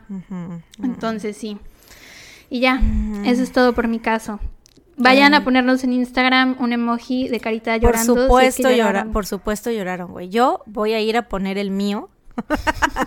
voy a ir a poner un chingo de emojis berreando. Porque Está muy triste, ¿verdad? Neta, sí, güey. O sea, ese, eso último y, todos tantos, güey. No mames. Ah, oh, y lo peor es, es que ellos no entendían, güey, o sea, no entendían que eso iba a pasar y estaban bromeando. O sea, el chavito que dijo, tengo tantas animaciones japonesas que no he terminado de ver. O sea, lo decían en broma de que no sabían que, o sea, estaban seguros que, no iba a pasar nada, los iban a rescatar, o sea, eh, porque si te pones a pensar realmente la calma, ¿no? Antes de la tormenta, o sea, eh, real eh, pasaron ¿Cuánto tiempo pasaron de que no se hundía el barco? O sea, que no había como un peligro inminente. Fueron dos horas, dos o sea, se empezó a hundir y pasaron dos horas hasta que quedó bajo el agua por completo. Y aparte no fue así de que tras como el Titanic, que sí fue muy rápido todo, ¿no? O sea, como que en cuestión de minutos de repente ya atrás estaba yendo toda la mierda, o sea, como que se hizo el caos, ¿no? Pero... No, creo que el Titanic también tardó en hundirse como dos horas. No, pero sí, o sea, sí hubo un caos, ¿no? De que todo el mundo salió y se... Pero también, o sea, es por eso, ¿no? Igual de que ellos se quedaron adentro y por eso también a lo mejor no medían la gravedad del asunto, ¿no? Porque pues no fueron, no intentaron salir, ¿no? El Titanic tardó dos horas y cuarenta minutos. También. Bueno, es que tal vez por la porque tengo como que la película en la mente y veo como que todo muy muy rápido. o sea, si, si ves el video, eso es lo que dura, eso es lo que lo que dura, lo que tardó en hundirse el Titanic es lo que dura la película en total. Ah, ¿y entonces por qué no sabías que duraba dos horas? Ahorita me acabo de acordar de eso. Ah, ok. Bueno, eh, si ves el video de donde están los chavos, o sea, sí se ve que, que hay caos, o sea, las ventan las cortinas de las ventanas están todas así, las camas están todas así, pero ellos son los que están como en modo, no, mm. vamos a estar bien, no pasa nada, bla, bla, bla. Sí. Mm, no. Creo que ahora el, caso que yo te voy a contar está más, em, más, bueno, no, ni tan light, güey, la neta. Pero parece sacado, o sea, neta parece una, parece la trama de una película, güey, en serio. Bien podría ser la trama de una película de David Lynch o algo así, güey. Te voy a contar sobre el asesinato de Daniela Pérez. Daniela Pérez, ok.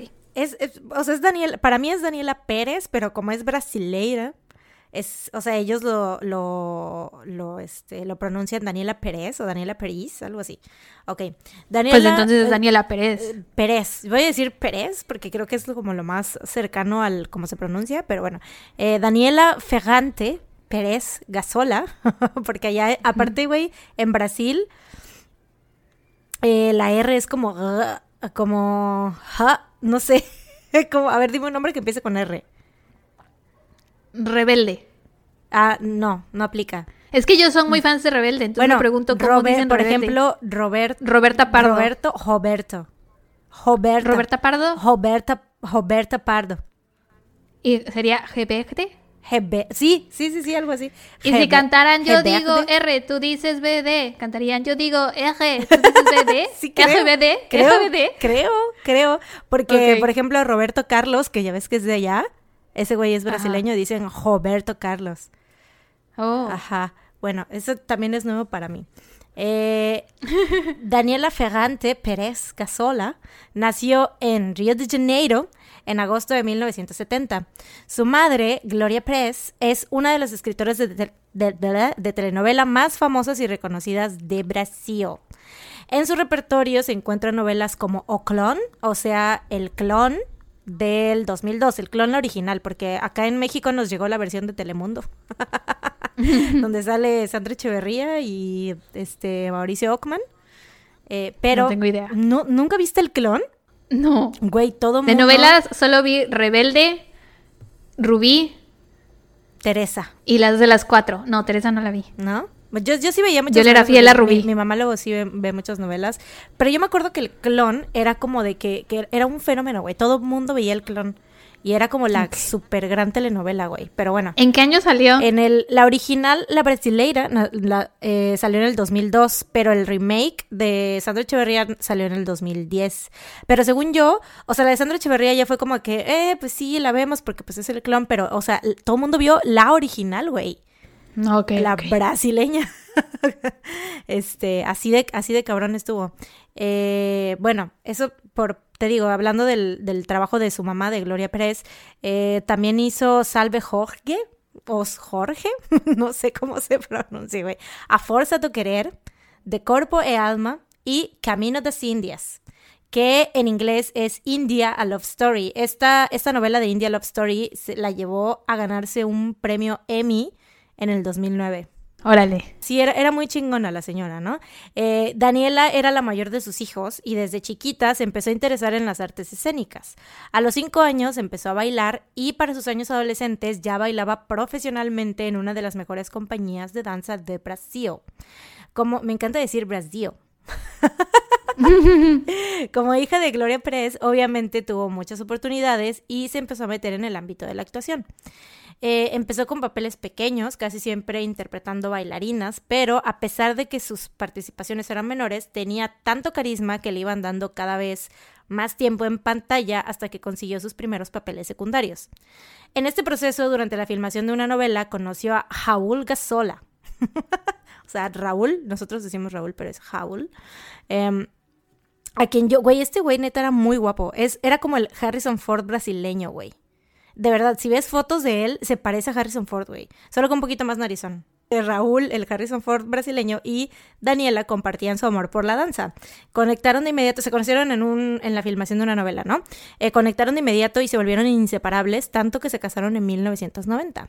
Regresando al avance de su carrera como actriz, Daniela consiguió eh, papeles cada vez más importantes. Primero interpretó a la hermana del personaje principal en la novela O Dono do Mundo en 1992 y ese mismo año fue casteada en la primera novela estelar escrita por su mamá, Gloria, de Corpo e Alma. En esta interpretaba a Yasmín, que de nuevo era como la hermana del personaje principal. O sea, apenas estaba como que iba así en, en ascenso, ¿no? Eh, interpretaba de nuevo a la hermana del personaje principal, una mujer joven que vivía un romance con Vira, papel interpretado por el actor Guilherme de Padua. Para este entonces Daniela tenía 22 años. La tarde del 28 de diciembre, Daniela y Guilherme grabaron la escena donde sus personajes terminaban su relación. La salida de Guilherme era un secreto a voces y él no se lo tomó nada bien. Terminando la filmación de esta escena, el actor sufrió una crisis, o sea, prácticamente hizo un berrinche y fue a llorarle a Daniela a su camerino, obviamente porque Daniela pues era hija de la de, Gloria, que era la que estaba escribiendo la telenovela, ¿no? O sea, ella decidía quién seguía y quién no en la trama. Entonces este güey pues básicamente fue a rogarle y a decirle así de que, güey, por favor, dile a tu mamá que me deje en, en, en la novela o qué sé yo, ¿no? Berrinche. Ya se estaba haciendo de noche, así que supongo que este vato pues se cansó de estarle llorando a Daniela, Daniela no lo peló y se fue a su casa.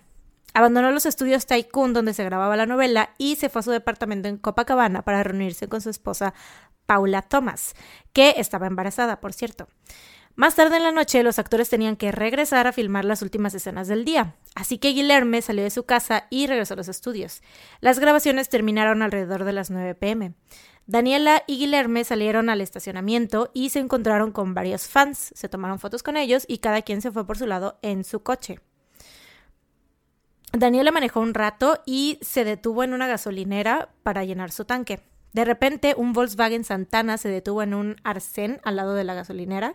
Arcén es como esta parte que está eh, al ladito de las carreteras, que hay como, ves que hay un espacio entre carretera y los barandales que ponen luego así como que las ceriquitas esas que dividen eh, la carretera del terreno baldío, bueno, del, no sé, del monte. ¿Monte? Ajá. Ves que hay como un espacio. Que así como que para de los que se tienen que orillar o qué sé yo, ah, pues ahí se estacionó el coche este, el Volkswagen Santana. Eh, los empleados de la gasolinera declararon que enseguida se pusieron alerta porque vieron a Daniela pues sola y pensaron que podría tratarse de un asaltante.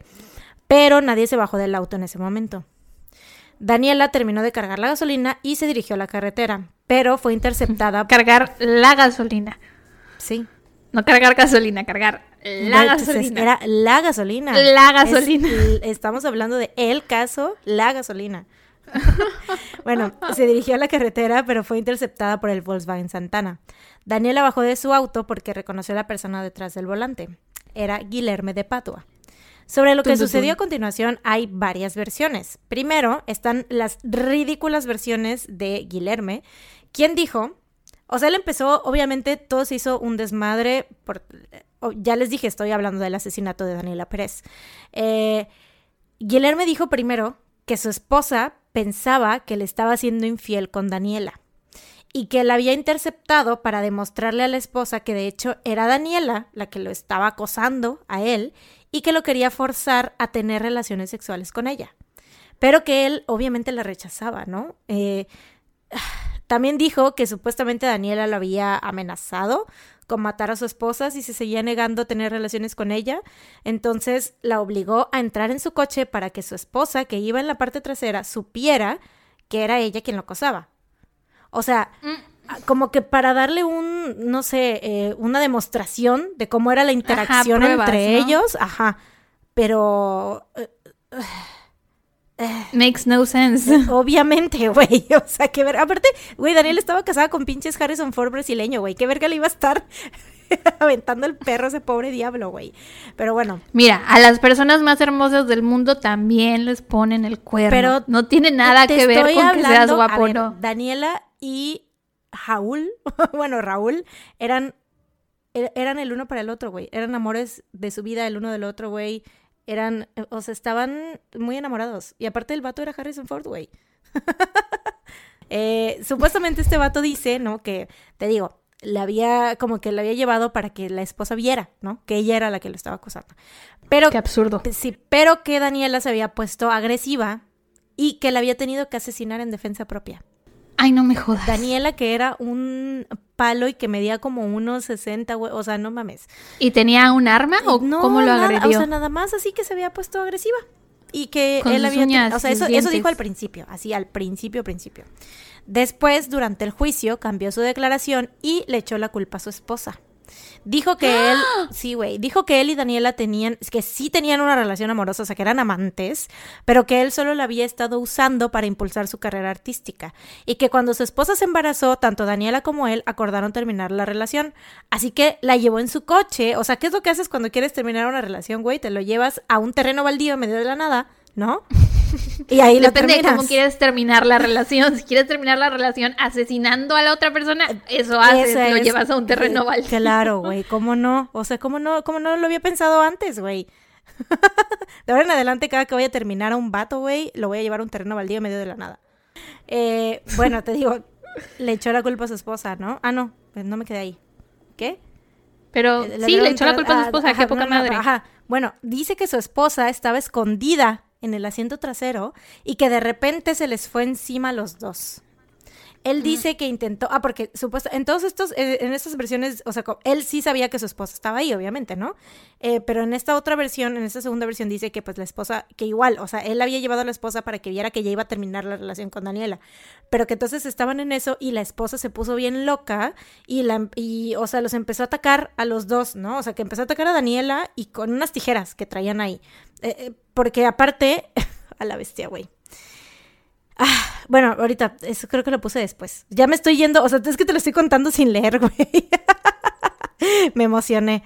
Bueno, él dice que intentó detenerla, o sea, en lo que ella estaba atacando a, Daniela y que lo, empezó, a atacar a, él también, es que dice que estaba intentando detenerla, pero que cayó inconsciente al piso y que cuando despertó su esposa estaba apuñalando a Daniela con unas tijeras que casualmente estaban ahí en el coche porque como a la esposa le gustaba mucho la leche, que siempre traían unas tijeras en el coche para abrir los cartones de leche. ajá, ajá, ajá. Así, ¿Qué demonios, así de ridículo, güey. Ah. ¿Qué demonios, güey? Esas fueron sus dos versiones y al final se quedó con esa segunda versión y ya no la volvió a cambiar. Eh, la versión de los hechos obviamente no fue así, las cosas no fueron así.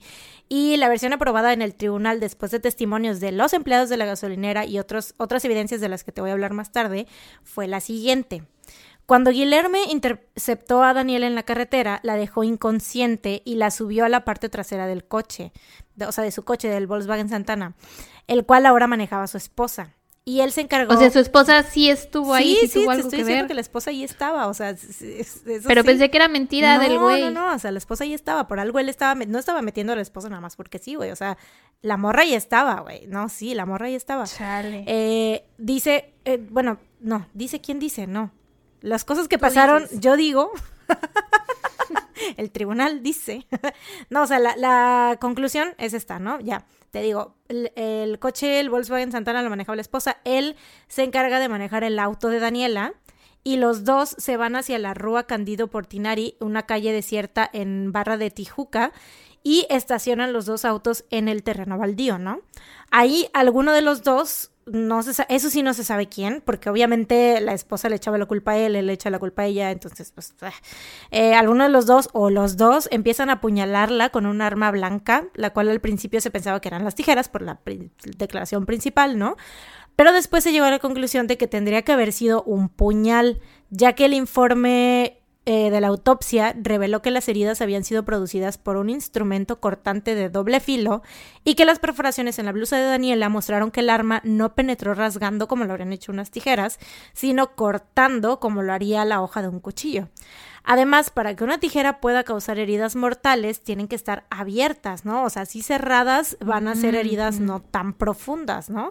Eh, o sea, sí te van a chingar, pero no van a ser tan profundas las heridas. Eh, sí, tienen que estar abiertas. Entonces, eh, lo cual, si las, las, tijeras hubiesen estado abiertas, hubiesen causado muchas lesiones superficiales en el cuerpo de Daniela, ¿no? Y esto no sucedió. Sí, porque una, una la, la, puñala y la otra le raspa, ¿no? Exacto, sí, sí, sí. Esto no sucedió ya que todas las heridas en el cuerpo de Daniela eran precisas. Y ocho de ellas alcanzaron el corazón. Así que, sí, güey, o sea, eh, había ¿Cuántas veces la apuñalaron? ¿Ya dijiste? Ahorita te digo, no lo, no lo he dicho, pero ahorita lo digo. Ok. Eh, Aparte, ni Paula ni Guilherme tenían heridas en las manos. O sea, obviamente si tienes, estás apuñalando con unas tijeras abiertas, pues te vas a, a, a lastimar las manos. Te puedes cortar también. Sí, es obvio. Mínimo una rasguñadita ahí o algo, ¿no? Porque mucho cuidado que tengas, pero algo vas a tener ahí. Se llegó a la conclusión de que la mención de las tijeras fue solo un invento de la pareja para evadir cargos de premeditación.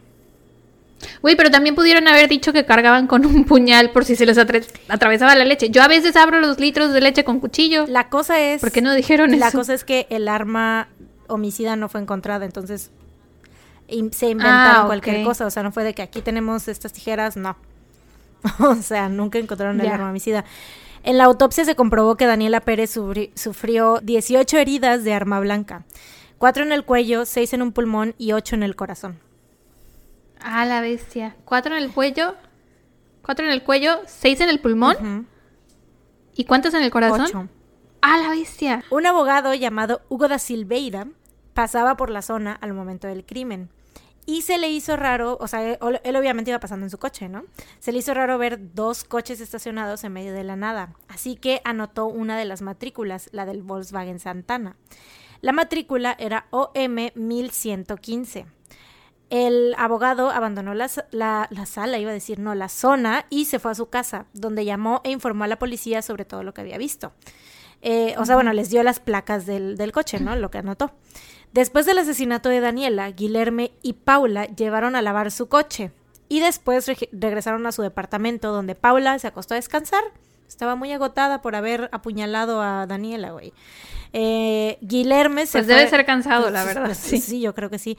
Guilherme se fue a dar una vuelta a la playa de Copacabana, donde se supone que se deshizo del arma homicida porque realmente nunca se encontró, no sé, eso es como que una suposición, ¿no? Pero realmente nunca, pues nunca se encontró, quién sabe qué le hicieron. Mientras tanto, dos policías se dirigieron al lugar donde Hugo les había dicho que estaban, Hugo es el abogado este que te digo que se topó por ahí, entonces fueron a donde él les había dicho que estaban los coches. Ahí encontraron el auto de Daniela, que estaba a nombre de su esposo, Raúl Gasola, y uno de los agentes, ah, porque obviamente lo primero que hicieron fue llamarle a Raúl, ¿no? Siempre se sospecha de el, el fue el marido siempre. Sí, sí, sí. Eh, pero obviamente él tenía coartada y todo, mm, sí, todo bien, ¿no? Sin pedos. Eh, van a su casa y, o sea, uno de los agentes va a su casa y el otro se queda en el terreno haciendo guardia. Mientras caminaba por el área buscando un lugar donde sentarse, el policía se tropieza con el cadáver de Daniela. Es entonces que el cuerpo es llevado a la morgue e informaron a la familia. A la comisaría llegan su madre Gloria, uno de sus hermanos, su esposo Raúl y Guilherme, quien fue por voluntad propia después de que se dio a conocer públicamente lo que había pasado.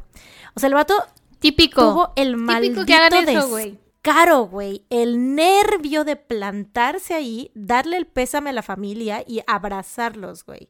O sea, el puto nervio. Mientras tanto, la policía eh, pues estaba investigando la matrícula que les había dado el abogado y estaban este pues obviamente recolectando los testimonios de los de la gasolinera, etcétera, ¿no? Todo uniendo, uniendo atando cabos. Em, empiezan por inspeccionar las matrículas de todos sus familiares, conocidos y compañeros de trabajo, pero ninguna coincidía, al menos al 100%. Uno de los autos mm. de los estudios Tycoon tenía una matrícula casi idéntica.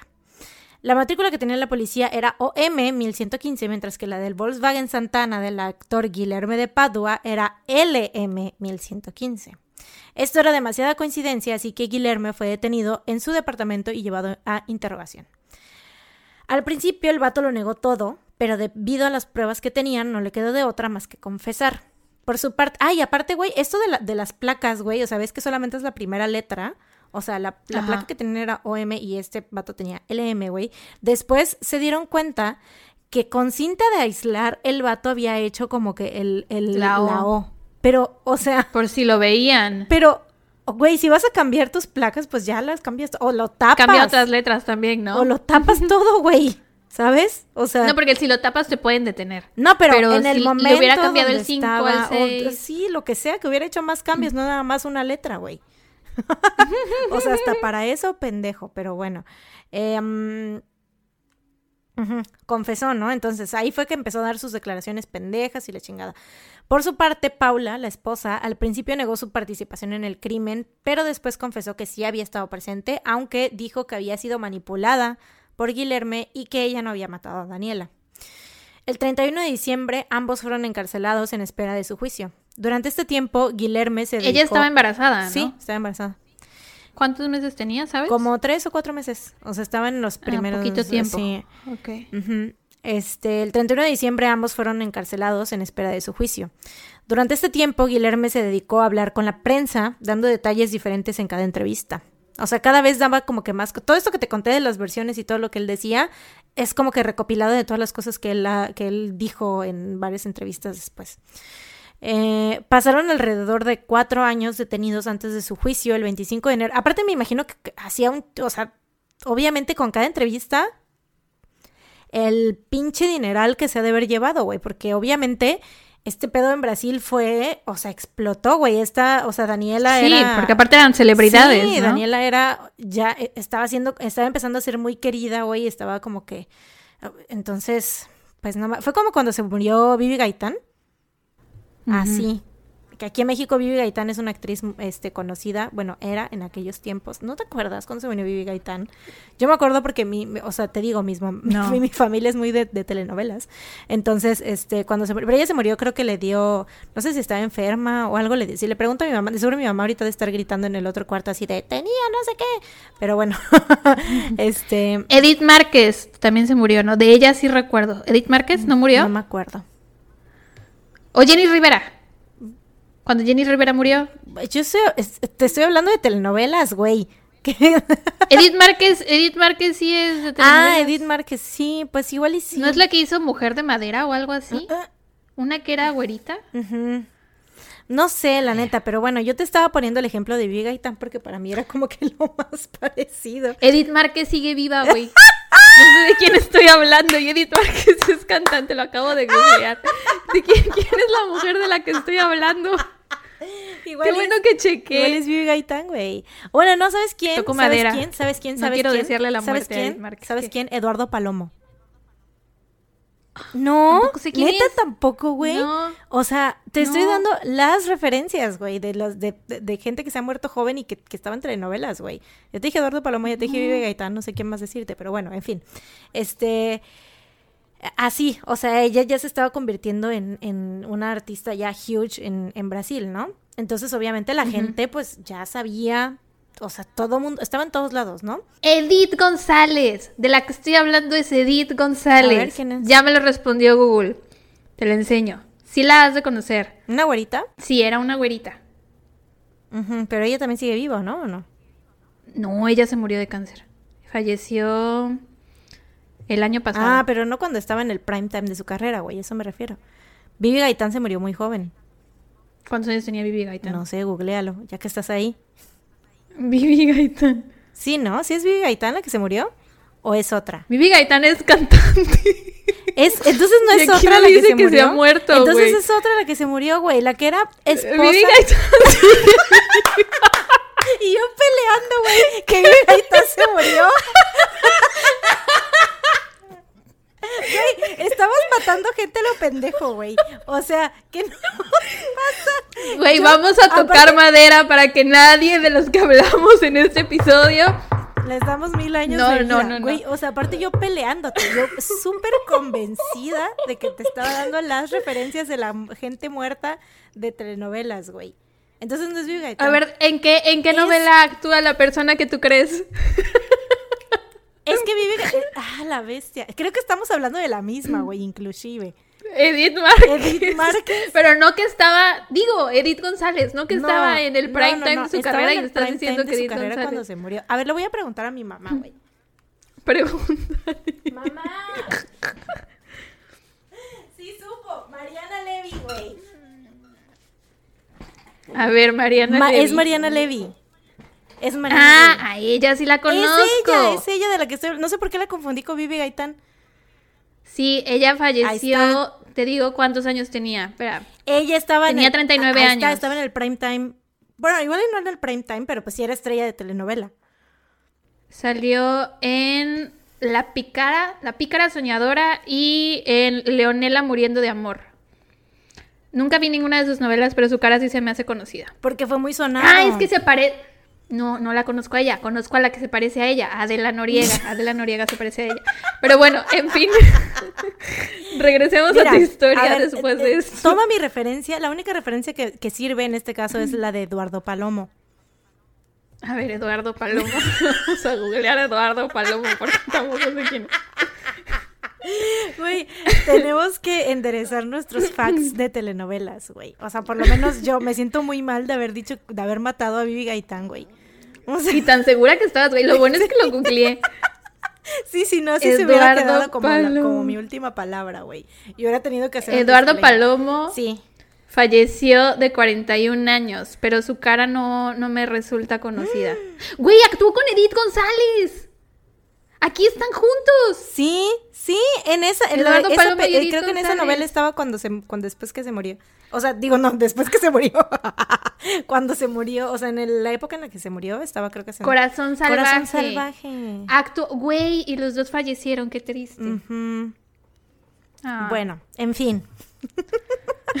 Esta breve, esto, esto era para, para decirles como que más o menos lo que. Ah, pero aparte, no, porque Daniela sí estaba muy joven, güey. Daniela tenía 22 años, güey. Sí, sí, estaba muy joven. estaba más joven que tú y yo. Súper joven y apenas iba... Era una bebé. Sí, güey, era una bebé y apenas iba en... o sea, estaba apenas despuntando, güey. Bueno, total. Eh, ya ni sé en qué me quedé, güey. No supero que Vivi Gaitán siga Sí, güey, yo, yo, menos, güey. O sea, yo estaba convencida de que Vivi Gaitán se había muerto, güey. Y, joven. Ay, no lo supero, güey. Estoy segura que ni sabes quién es Vivi Gaitán. No, sí, sí sé quién es Vivi Gaitán. Está casada con Eduardo Capetillo, ¿no? Ah, sí, sí, lo vi ahorita en Wikipedia. el hijo de Vivi Gaitán está súper guapo, güey. Ah, no sé, o sea, que se parece mucho a Dardo Capetillo y está súper, me acuerdo de esos, pero sí, ya, ya ahorita ya estoy haciendo memoria, inclusive hace poco vi un post de Vivi Gaitán con su hijo, güey. Entonces, no sé, por qué no sé por qué maté a Vivi Gaitán, pero bueno, discúlpame. Vivi, donde quiera que estés, te deseo muchos años de vida. Igual Edith Márquez, donde quiera que estés. Pasaron Pasaron alrededor de cuatro años detenidos antes de su juicio el 25 de enero de 1997, donde Guillermo fue encontrado culpable de asesinato y condenado a 19 años de cárcel, güey. 19 años nada más. Mientras que Paula sí fue condenada a 18 años y medio. En mayo del 93, Paula dio a luz a su hijo y se divorció de Guillermo después de que éste cambiara su versión de los hechos y la empezara a culpar del asesinato de Daniela. Obviamente, ¿cómo te vas a quedar casada con el vato que está diciendo que tú, o sea, te está acusando de asesinato? Que te está echando la culpa, sí. ¿Qué pedo? Este caso, te digo, es uno de los que más ha conmocionado a Brasil, pero no solo porque se trató del asesinato de una joven actriz en ascenso, sino porque en 1999 99. Tanto Guillerme como Paula salieron de prisión. Cumplieron menos de siete años de su condena, la cual se redujo en parte por el hecho de que Paula había dado luz en prisión. O sea, por alguna razón fue como de que, ah, pues tuviste a tu hijo, pues sales de la cárcel, ¿no? ¿Por qué no? Güey, qué pedo. Y en parte también porque la fiscalía no consideraba el crimen lo suficientemente violento. No me no lo suficientemente violento, güey. O sea, o sea, que, que, no resultó en la muerte de alguien, que no la eh, apuñalaron 18 veces. Exacto, güey. Ya que, o sea, pero chécate el pretexto, o sea, Daniela no había sido violada ni asesinada con, o sea, no había, no había crimen sexual. Entonces, y no veían como que tanta, entre comillas, no veían como que tanta violencia, güey. O sea, 18 puñaladas no son violencia. ¿Qué pedo? ¿Qué pedo con eso, güey? Neta. O sea, eh, claro, todo el país es súper indigno, todo Brasil, o sea, esos vatos son los más odiados de todo Brasil y... ¿Y qué hizo la mamá? ¿La mamá no era medio poderosa en Brasil? Sí, ahí te va. Sobre todo la familia de Daniela, su mamá Gloria Pérez encabezó una iniciativa llamada la Ley de los Crímenes Hediondos, la cual propone que todo... Eh, bueno, eso decía en brasileño, voy a hacer como que crime, crime hediondo o algo así, así que no sé si esté bien la traducción, pero yo puse... Bueno, quién sabe. Yo dije, yo yo con este dos eh, minutos de haber aprendido brasileño dije, hediondos, crímenes hediondos, ya sé portugués. Este, em, la cual propone que todo crimen calificado eh, que, es, o sea, que se lleve a cabo por motivos inútiles o carentes de sentido o cometidos con crueldad sean incluidos dentro de los crímenes que no permiten pago de fianza y que imponen el cumplimiento de un tiempo superior en la condena. Esta iniciativa contó con un millón trescientas mil firmas y fue puesta en vigor. Obviamente, güey, obviamente la mamá no se iba a quedar, o sea, de manos Pues claro. Y pero aún hecho- así estos vatos salieron. Sí, güey, sí. O sea, va a servir para el futuro, Para el futuro, pero, pero estos vatos están libres. no para el caso de su Sí, hija. Y Qué aparte, poca madre, güey. Este, bueno, esta señora en sí se ha dedicado mucho a hacer, o sea, sus novelas son mucho como de concientizar, así como de uso de drogas, uso de, o sea, siempre ha sido como muy así como socialmente consciente, ¿sabes? O sea, como que y en su trabajo reflejar eso, entonces obviamente cuando pasa esto, pues, güey, fue como que tenía que hacer algo, ¿no? Eh, en marzo del 2002, el juez Paulo Gustavo dictaminó que tanto la mamá como el esposo de Daniela debían recibir cada quien 500 salarios mínimos por parte de los asesinos y que debían asumir los gastos del funeral de Daniela. Pero después de varias apelaciones, en 2016, Gloria y Raúl obtuvieron inde- in- indemnizaciones por daños morales y materiales, aunque Raúl declaró que no hay dinero en el mundo que pague por un asesinato. Lo que realmente Claro. quisiera es no tener un centavo, pero que los asesinos estén tras las rejas y dejen de disfrutar de la vida como lo están haciendo. Para mí, un asesino Claro. tiene que estar preso, por supuesto, güey. Por supuesto. Claro, aparte porque ellos como familia sí tenían dinero para cubrir los gastos. Sí, ¿no? O sea, me claro. imagino que a lo mejor, Pues o sea, si una familia no tiene importa. para los gastos, sí dices, bueno, por lo menos me, me dieron lo de esto, ¿no? Pero güey, ellos, ¿qué verga van a querer el dinero, güey? Ujú. Así Pero es. bueno, por lo menos es una forma de joder un poco a los otros No, dos. déjate me que imagino que, no les da trabajo. eh, Pues quién sabe, güey. Leí por ahí. Eso sí, no, no, no, no sé si sea cierto, pero leí que eh, Paula se declaró en bancarrota y que pues, o- y que el otro vato igual hizo así, o sea, que hicieron como un trámite ahí, o sea, como que Y no les dieron dinero. para, para, mm, pues para que les dieran como más tiempo o para que no les cobraran tanto de putazo o cosas así, ¿no? O sea, como que eh, hicieron trámites para, para arreglarse ellos ahí con eso del dinero. Güey, Así hubieran que no se quedado están, en la no cárcel. están jodi- Obvio, güey. Eh, Para empezar, ni Les siquiera. hubiera ido mejor Güey, en la para empezar, ni siquiera cumplieron su puta condena, güey. O sea, ni la mitad, güey. Ni la mitad. Eh, años después, Raúl dio otra entrevista donde dijo que aún lidiaba con estrés postraumático y que le había ocasionado tres mini infartos. Eh, o sea, esto del estrés le había ocasionado tres mini infartos a lo largo de su vida. O sea, obviamente quedó afectado para toda su vida, ¿no? Eh, Pues sí. Gloria, la mamá, dejó de escribir durante los tres años posteriores al asesinato de su hija y obviamente fue algo que la consumió durante mucho tiempo y, y, obviamente hasta la fecha es que sigue haciendo como que cosas al respecto, ¿no? O sea, aparte de eso de las leyes, tengo entendido que hizo, este, pues, o sea, que sigue haciendo más cosas, ¿no? Así relacionadas con, con ese pedo de la ley porque todavía no está como que al 100%. O sea, según yo tengo entendido que está como que tratando de aumentar la condena porque todavía en Brasil no se da la, la máxima, o sea, la pena de muerte. Em, y eso es todo. Actualmente los dos asesinos están libres y andan como si nada por la vida. Paula se casó con un abogado con quien tuvo otros dos hijos y estudió derecho. Actualmente vive en Copacabana. Y el Hermes se casó otras dos veces y se ordenó como pastor en 2017. Qué asco, I güey. know.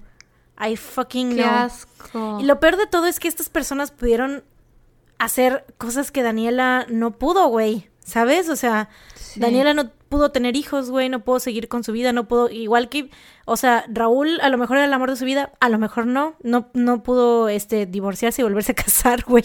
O sea, ¿sabes? No pudo A lo tener mejor hijos. quería. No pudo hacer nada, güey, obviamente porque le quitaron la vida a los 22 años. Y neta es un, o sea, es algo que se me hace, por eso te digo que se me hace como que muy de película, pero a la vez se me hace muy ridículo de que est- esta situación haya sucedido porque, o sea, están ahí las personas, se declararon culpables, güey, o sea, confesaron eh, y, y todo, y son conocidos, güey, entonces, ¿cómo? Y que lo saquen solo porque no era un crimen, salud, Ay, no era un crimen lo suficientemente violento, güey. ¿Qué son esas mamadas? Qué pendejada, güey. O sea, ya cuan- sobre todo cuando ya les habían dado una sentencia que de por sí no era lo Y suficiente. no la respeta nada más Ah. porque una, que, que el hijo, ¿no? ¿Cuántas personas en- no hay en la cárcel con hijos, güey? Y no los van a sac- andar Sí, sacando porque nada más por eso. Así hay, pues tienes hijos, te saco de la cárcel y aparte es que sabes que el crimen no tiene, o sea, no, no violaron, a, no, o sea, no hay evidencia de, de, de, abuso sexual y no fue lo suficientemente violento, así que pues ya, salgan, pues se pueden ir. O sea, ¿qué pedo? O sea, ahora, ahora resulta que castigan más a los violadores que los asesinos. O sea, porque parece que no castigan lo suficiente a ninguno de los dos, porque si no, no habría tantos violadores y no habría tantos asesinos. Pinches leyes pendejas de todo el mundo, güey. Nos damos cuenta que hay gente pendeja en Brasil y gente pendeja en Corea La gente, del Sur. sí, güey, la gente pendeja no conoce límites, güey. O sea, la pendejez... No conoce nacionalidades, no conoce fronteras, la pendejez. no conoce... No, la pendejez no tiene límites, güey. La pendejez no conoce fronteras, la pendejez no distingue entre países. Qué poca. Existe en todo el mundo. O sea, neta sí, es algo que todos tenemos en común. ser, Todas las culturas pendejos, tenemos, todos en tenemos común. pendejos en todos lados. Güey, qué Ay, coraje. no, güey. ya dame tu dato feliz porque hoy sí, hoy sí me urge, hoy sí me hace falta, güey. Siento que, que... No, nada, olvídalo. Eh, ¿Qué?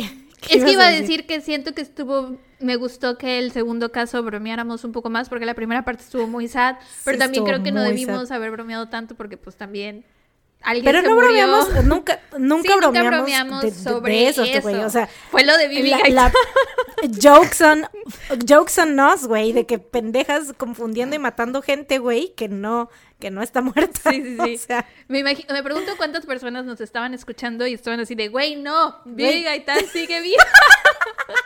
ah, pero aparte, güey, neta, yo no puedo creer la seguridad con la que yo estaba. o sea, Neta, yo no lo puedes creer, güey. Neta, no, ¿no te No. conoces? ¿No te, has- Mm, ¿no te conoces? Mm, Tienes razón. O sea, sí, debes creerlo. Bueno, Tienes en fin. razón. Sí, mi dato feliz. Este, no es realmente un dato feliz, más bien les quiero recomendar la canción que les recomendé al inicio, cuando, bueno, al final de mi caso. Sí, la obvio canción- va a estar en nuestras historias de Spring Day. la canción Spring Day de BTS. Este, es muy bonita, la letra es muy bonita, trata sobre que extrañas a alguien mucho, que quieres ver a alguien, que no puedes esperar por verlo. Y el video, les dije hace rato, si lo ven ahora que conocen lo que pasó en el ferry, eh, van a poder ver cómo, cómo es que se relaciona, no es muy obvio, pero hay unas, hay, vi un video como de teorías de por qué Spring Day es sobre lo del ferry de Sewell. Y la teoría es que em, los miembros de BTS en el video son como sobrevivientes de lo que pasó ese día y todos están lidiando con culpa de sobreviviente y por eso Jimin va al, al mar y por eso varias cosas. Entonces está muy bonita, se las ¿Se dan recomiendo. cuenta cómo solo menciona a Jimmy? Porque para ella es lo único que existe. No, no, no. O sea, es que, por ejemplo, Jungkook está en un metro. Gracias, gracias, gracias. O sea, es que en, en lugar de hacerlo de un ferry, de un barco, lo hicieron de un tren. Entonces se ve como Mm. están las maletas abandonadas en el tren, como las maletas abandonadas de los chavitos. Ese también era porque no quería entrar en Mm. Detalles, porque no quería deprimirnos sí, de nuevo. obvio, claro, claro. Este, pero sí, les recomiendo mucho que, aparte la canción está muy linda, lean la letra. Aparte, ya van a aprender a decir te extraño en coreano. Se dice Bogo Shipda. Bogo Shipda. Ah, no, es Shipda, ¿no? Yo Sí, estoy diciendo Bogo Bogoshipa. Shipda. Ay, es muy bonita esa canción, Sí. sí. esa es mi recomendación de la semana. Ahora la tuya. Ok. La mía es una que estaba guardando desde hace como dos semanas. Porque la escuché. Lo, La estaba la guardando. escuché hace como semana y media. Eh, Bueno, ya déjame hablar, güey. Es que no sé por qué te dio risa eso. La estaba guardando. Muchas cosas me dan risa. Yo tampoco sé por qué, pero pasa, güey. Le he dicho a Mariana que una de mis cosas favoritas es que le dan risa muchas cosas que yo no considero que son chistosas. O sea, de pronto estamos hablando de cualquier cosa y se empieza a reír y yo así, ¿de qué te ríes?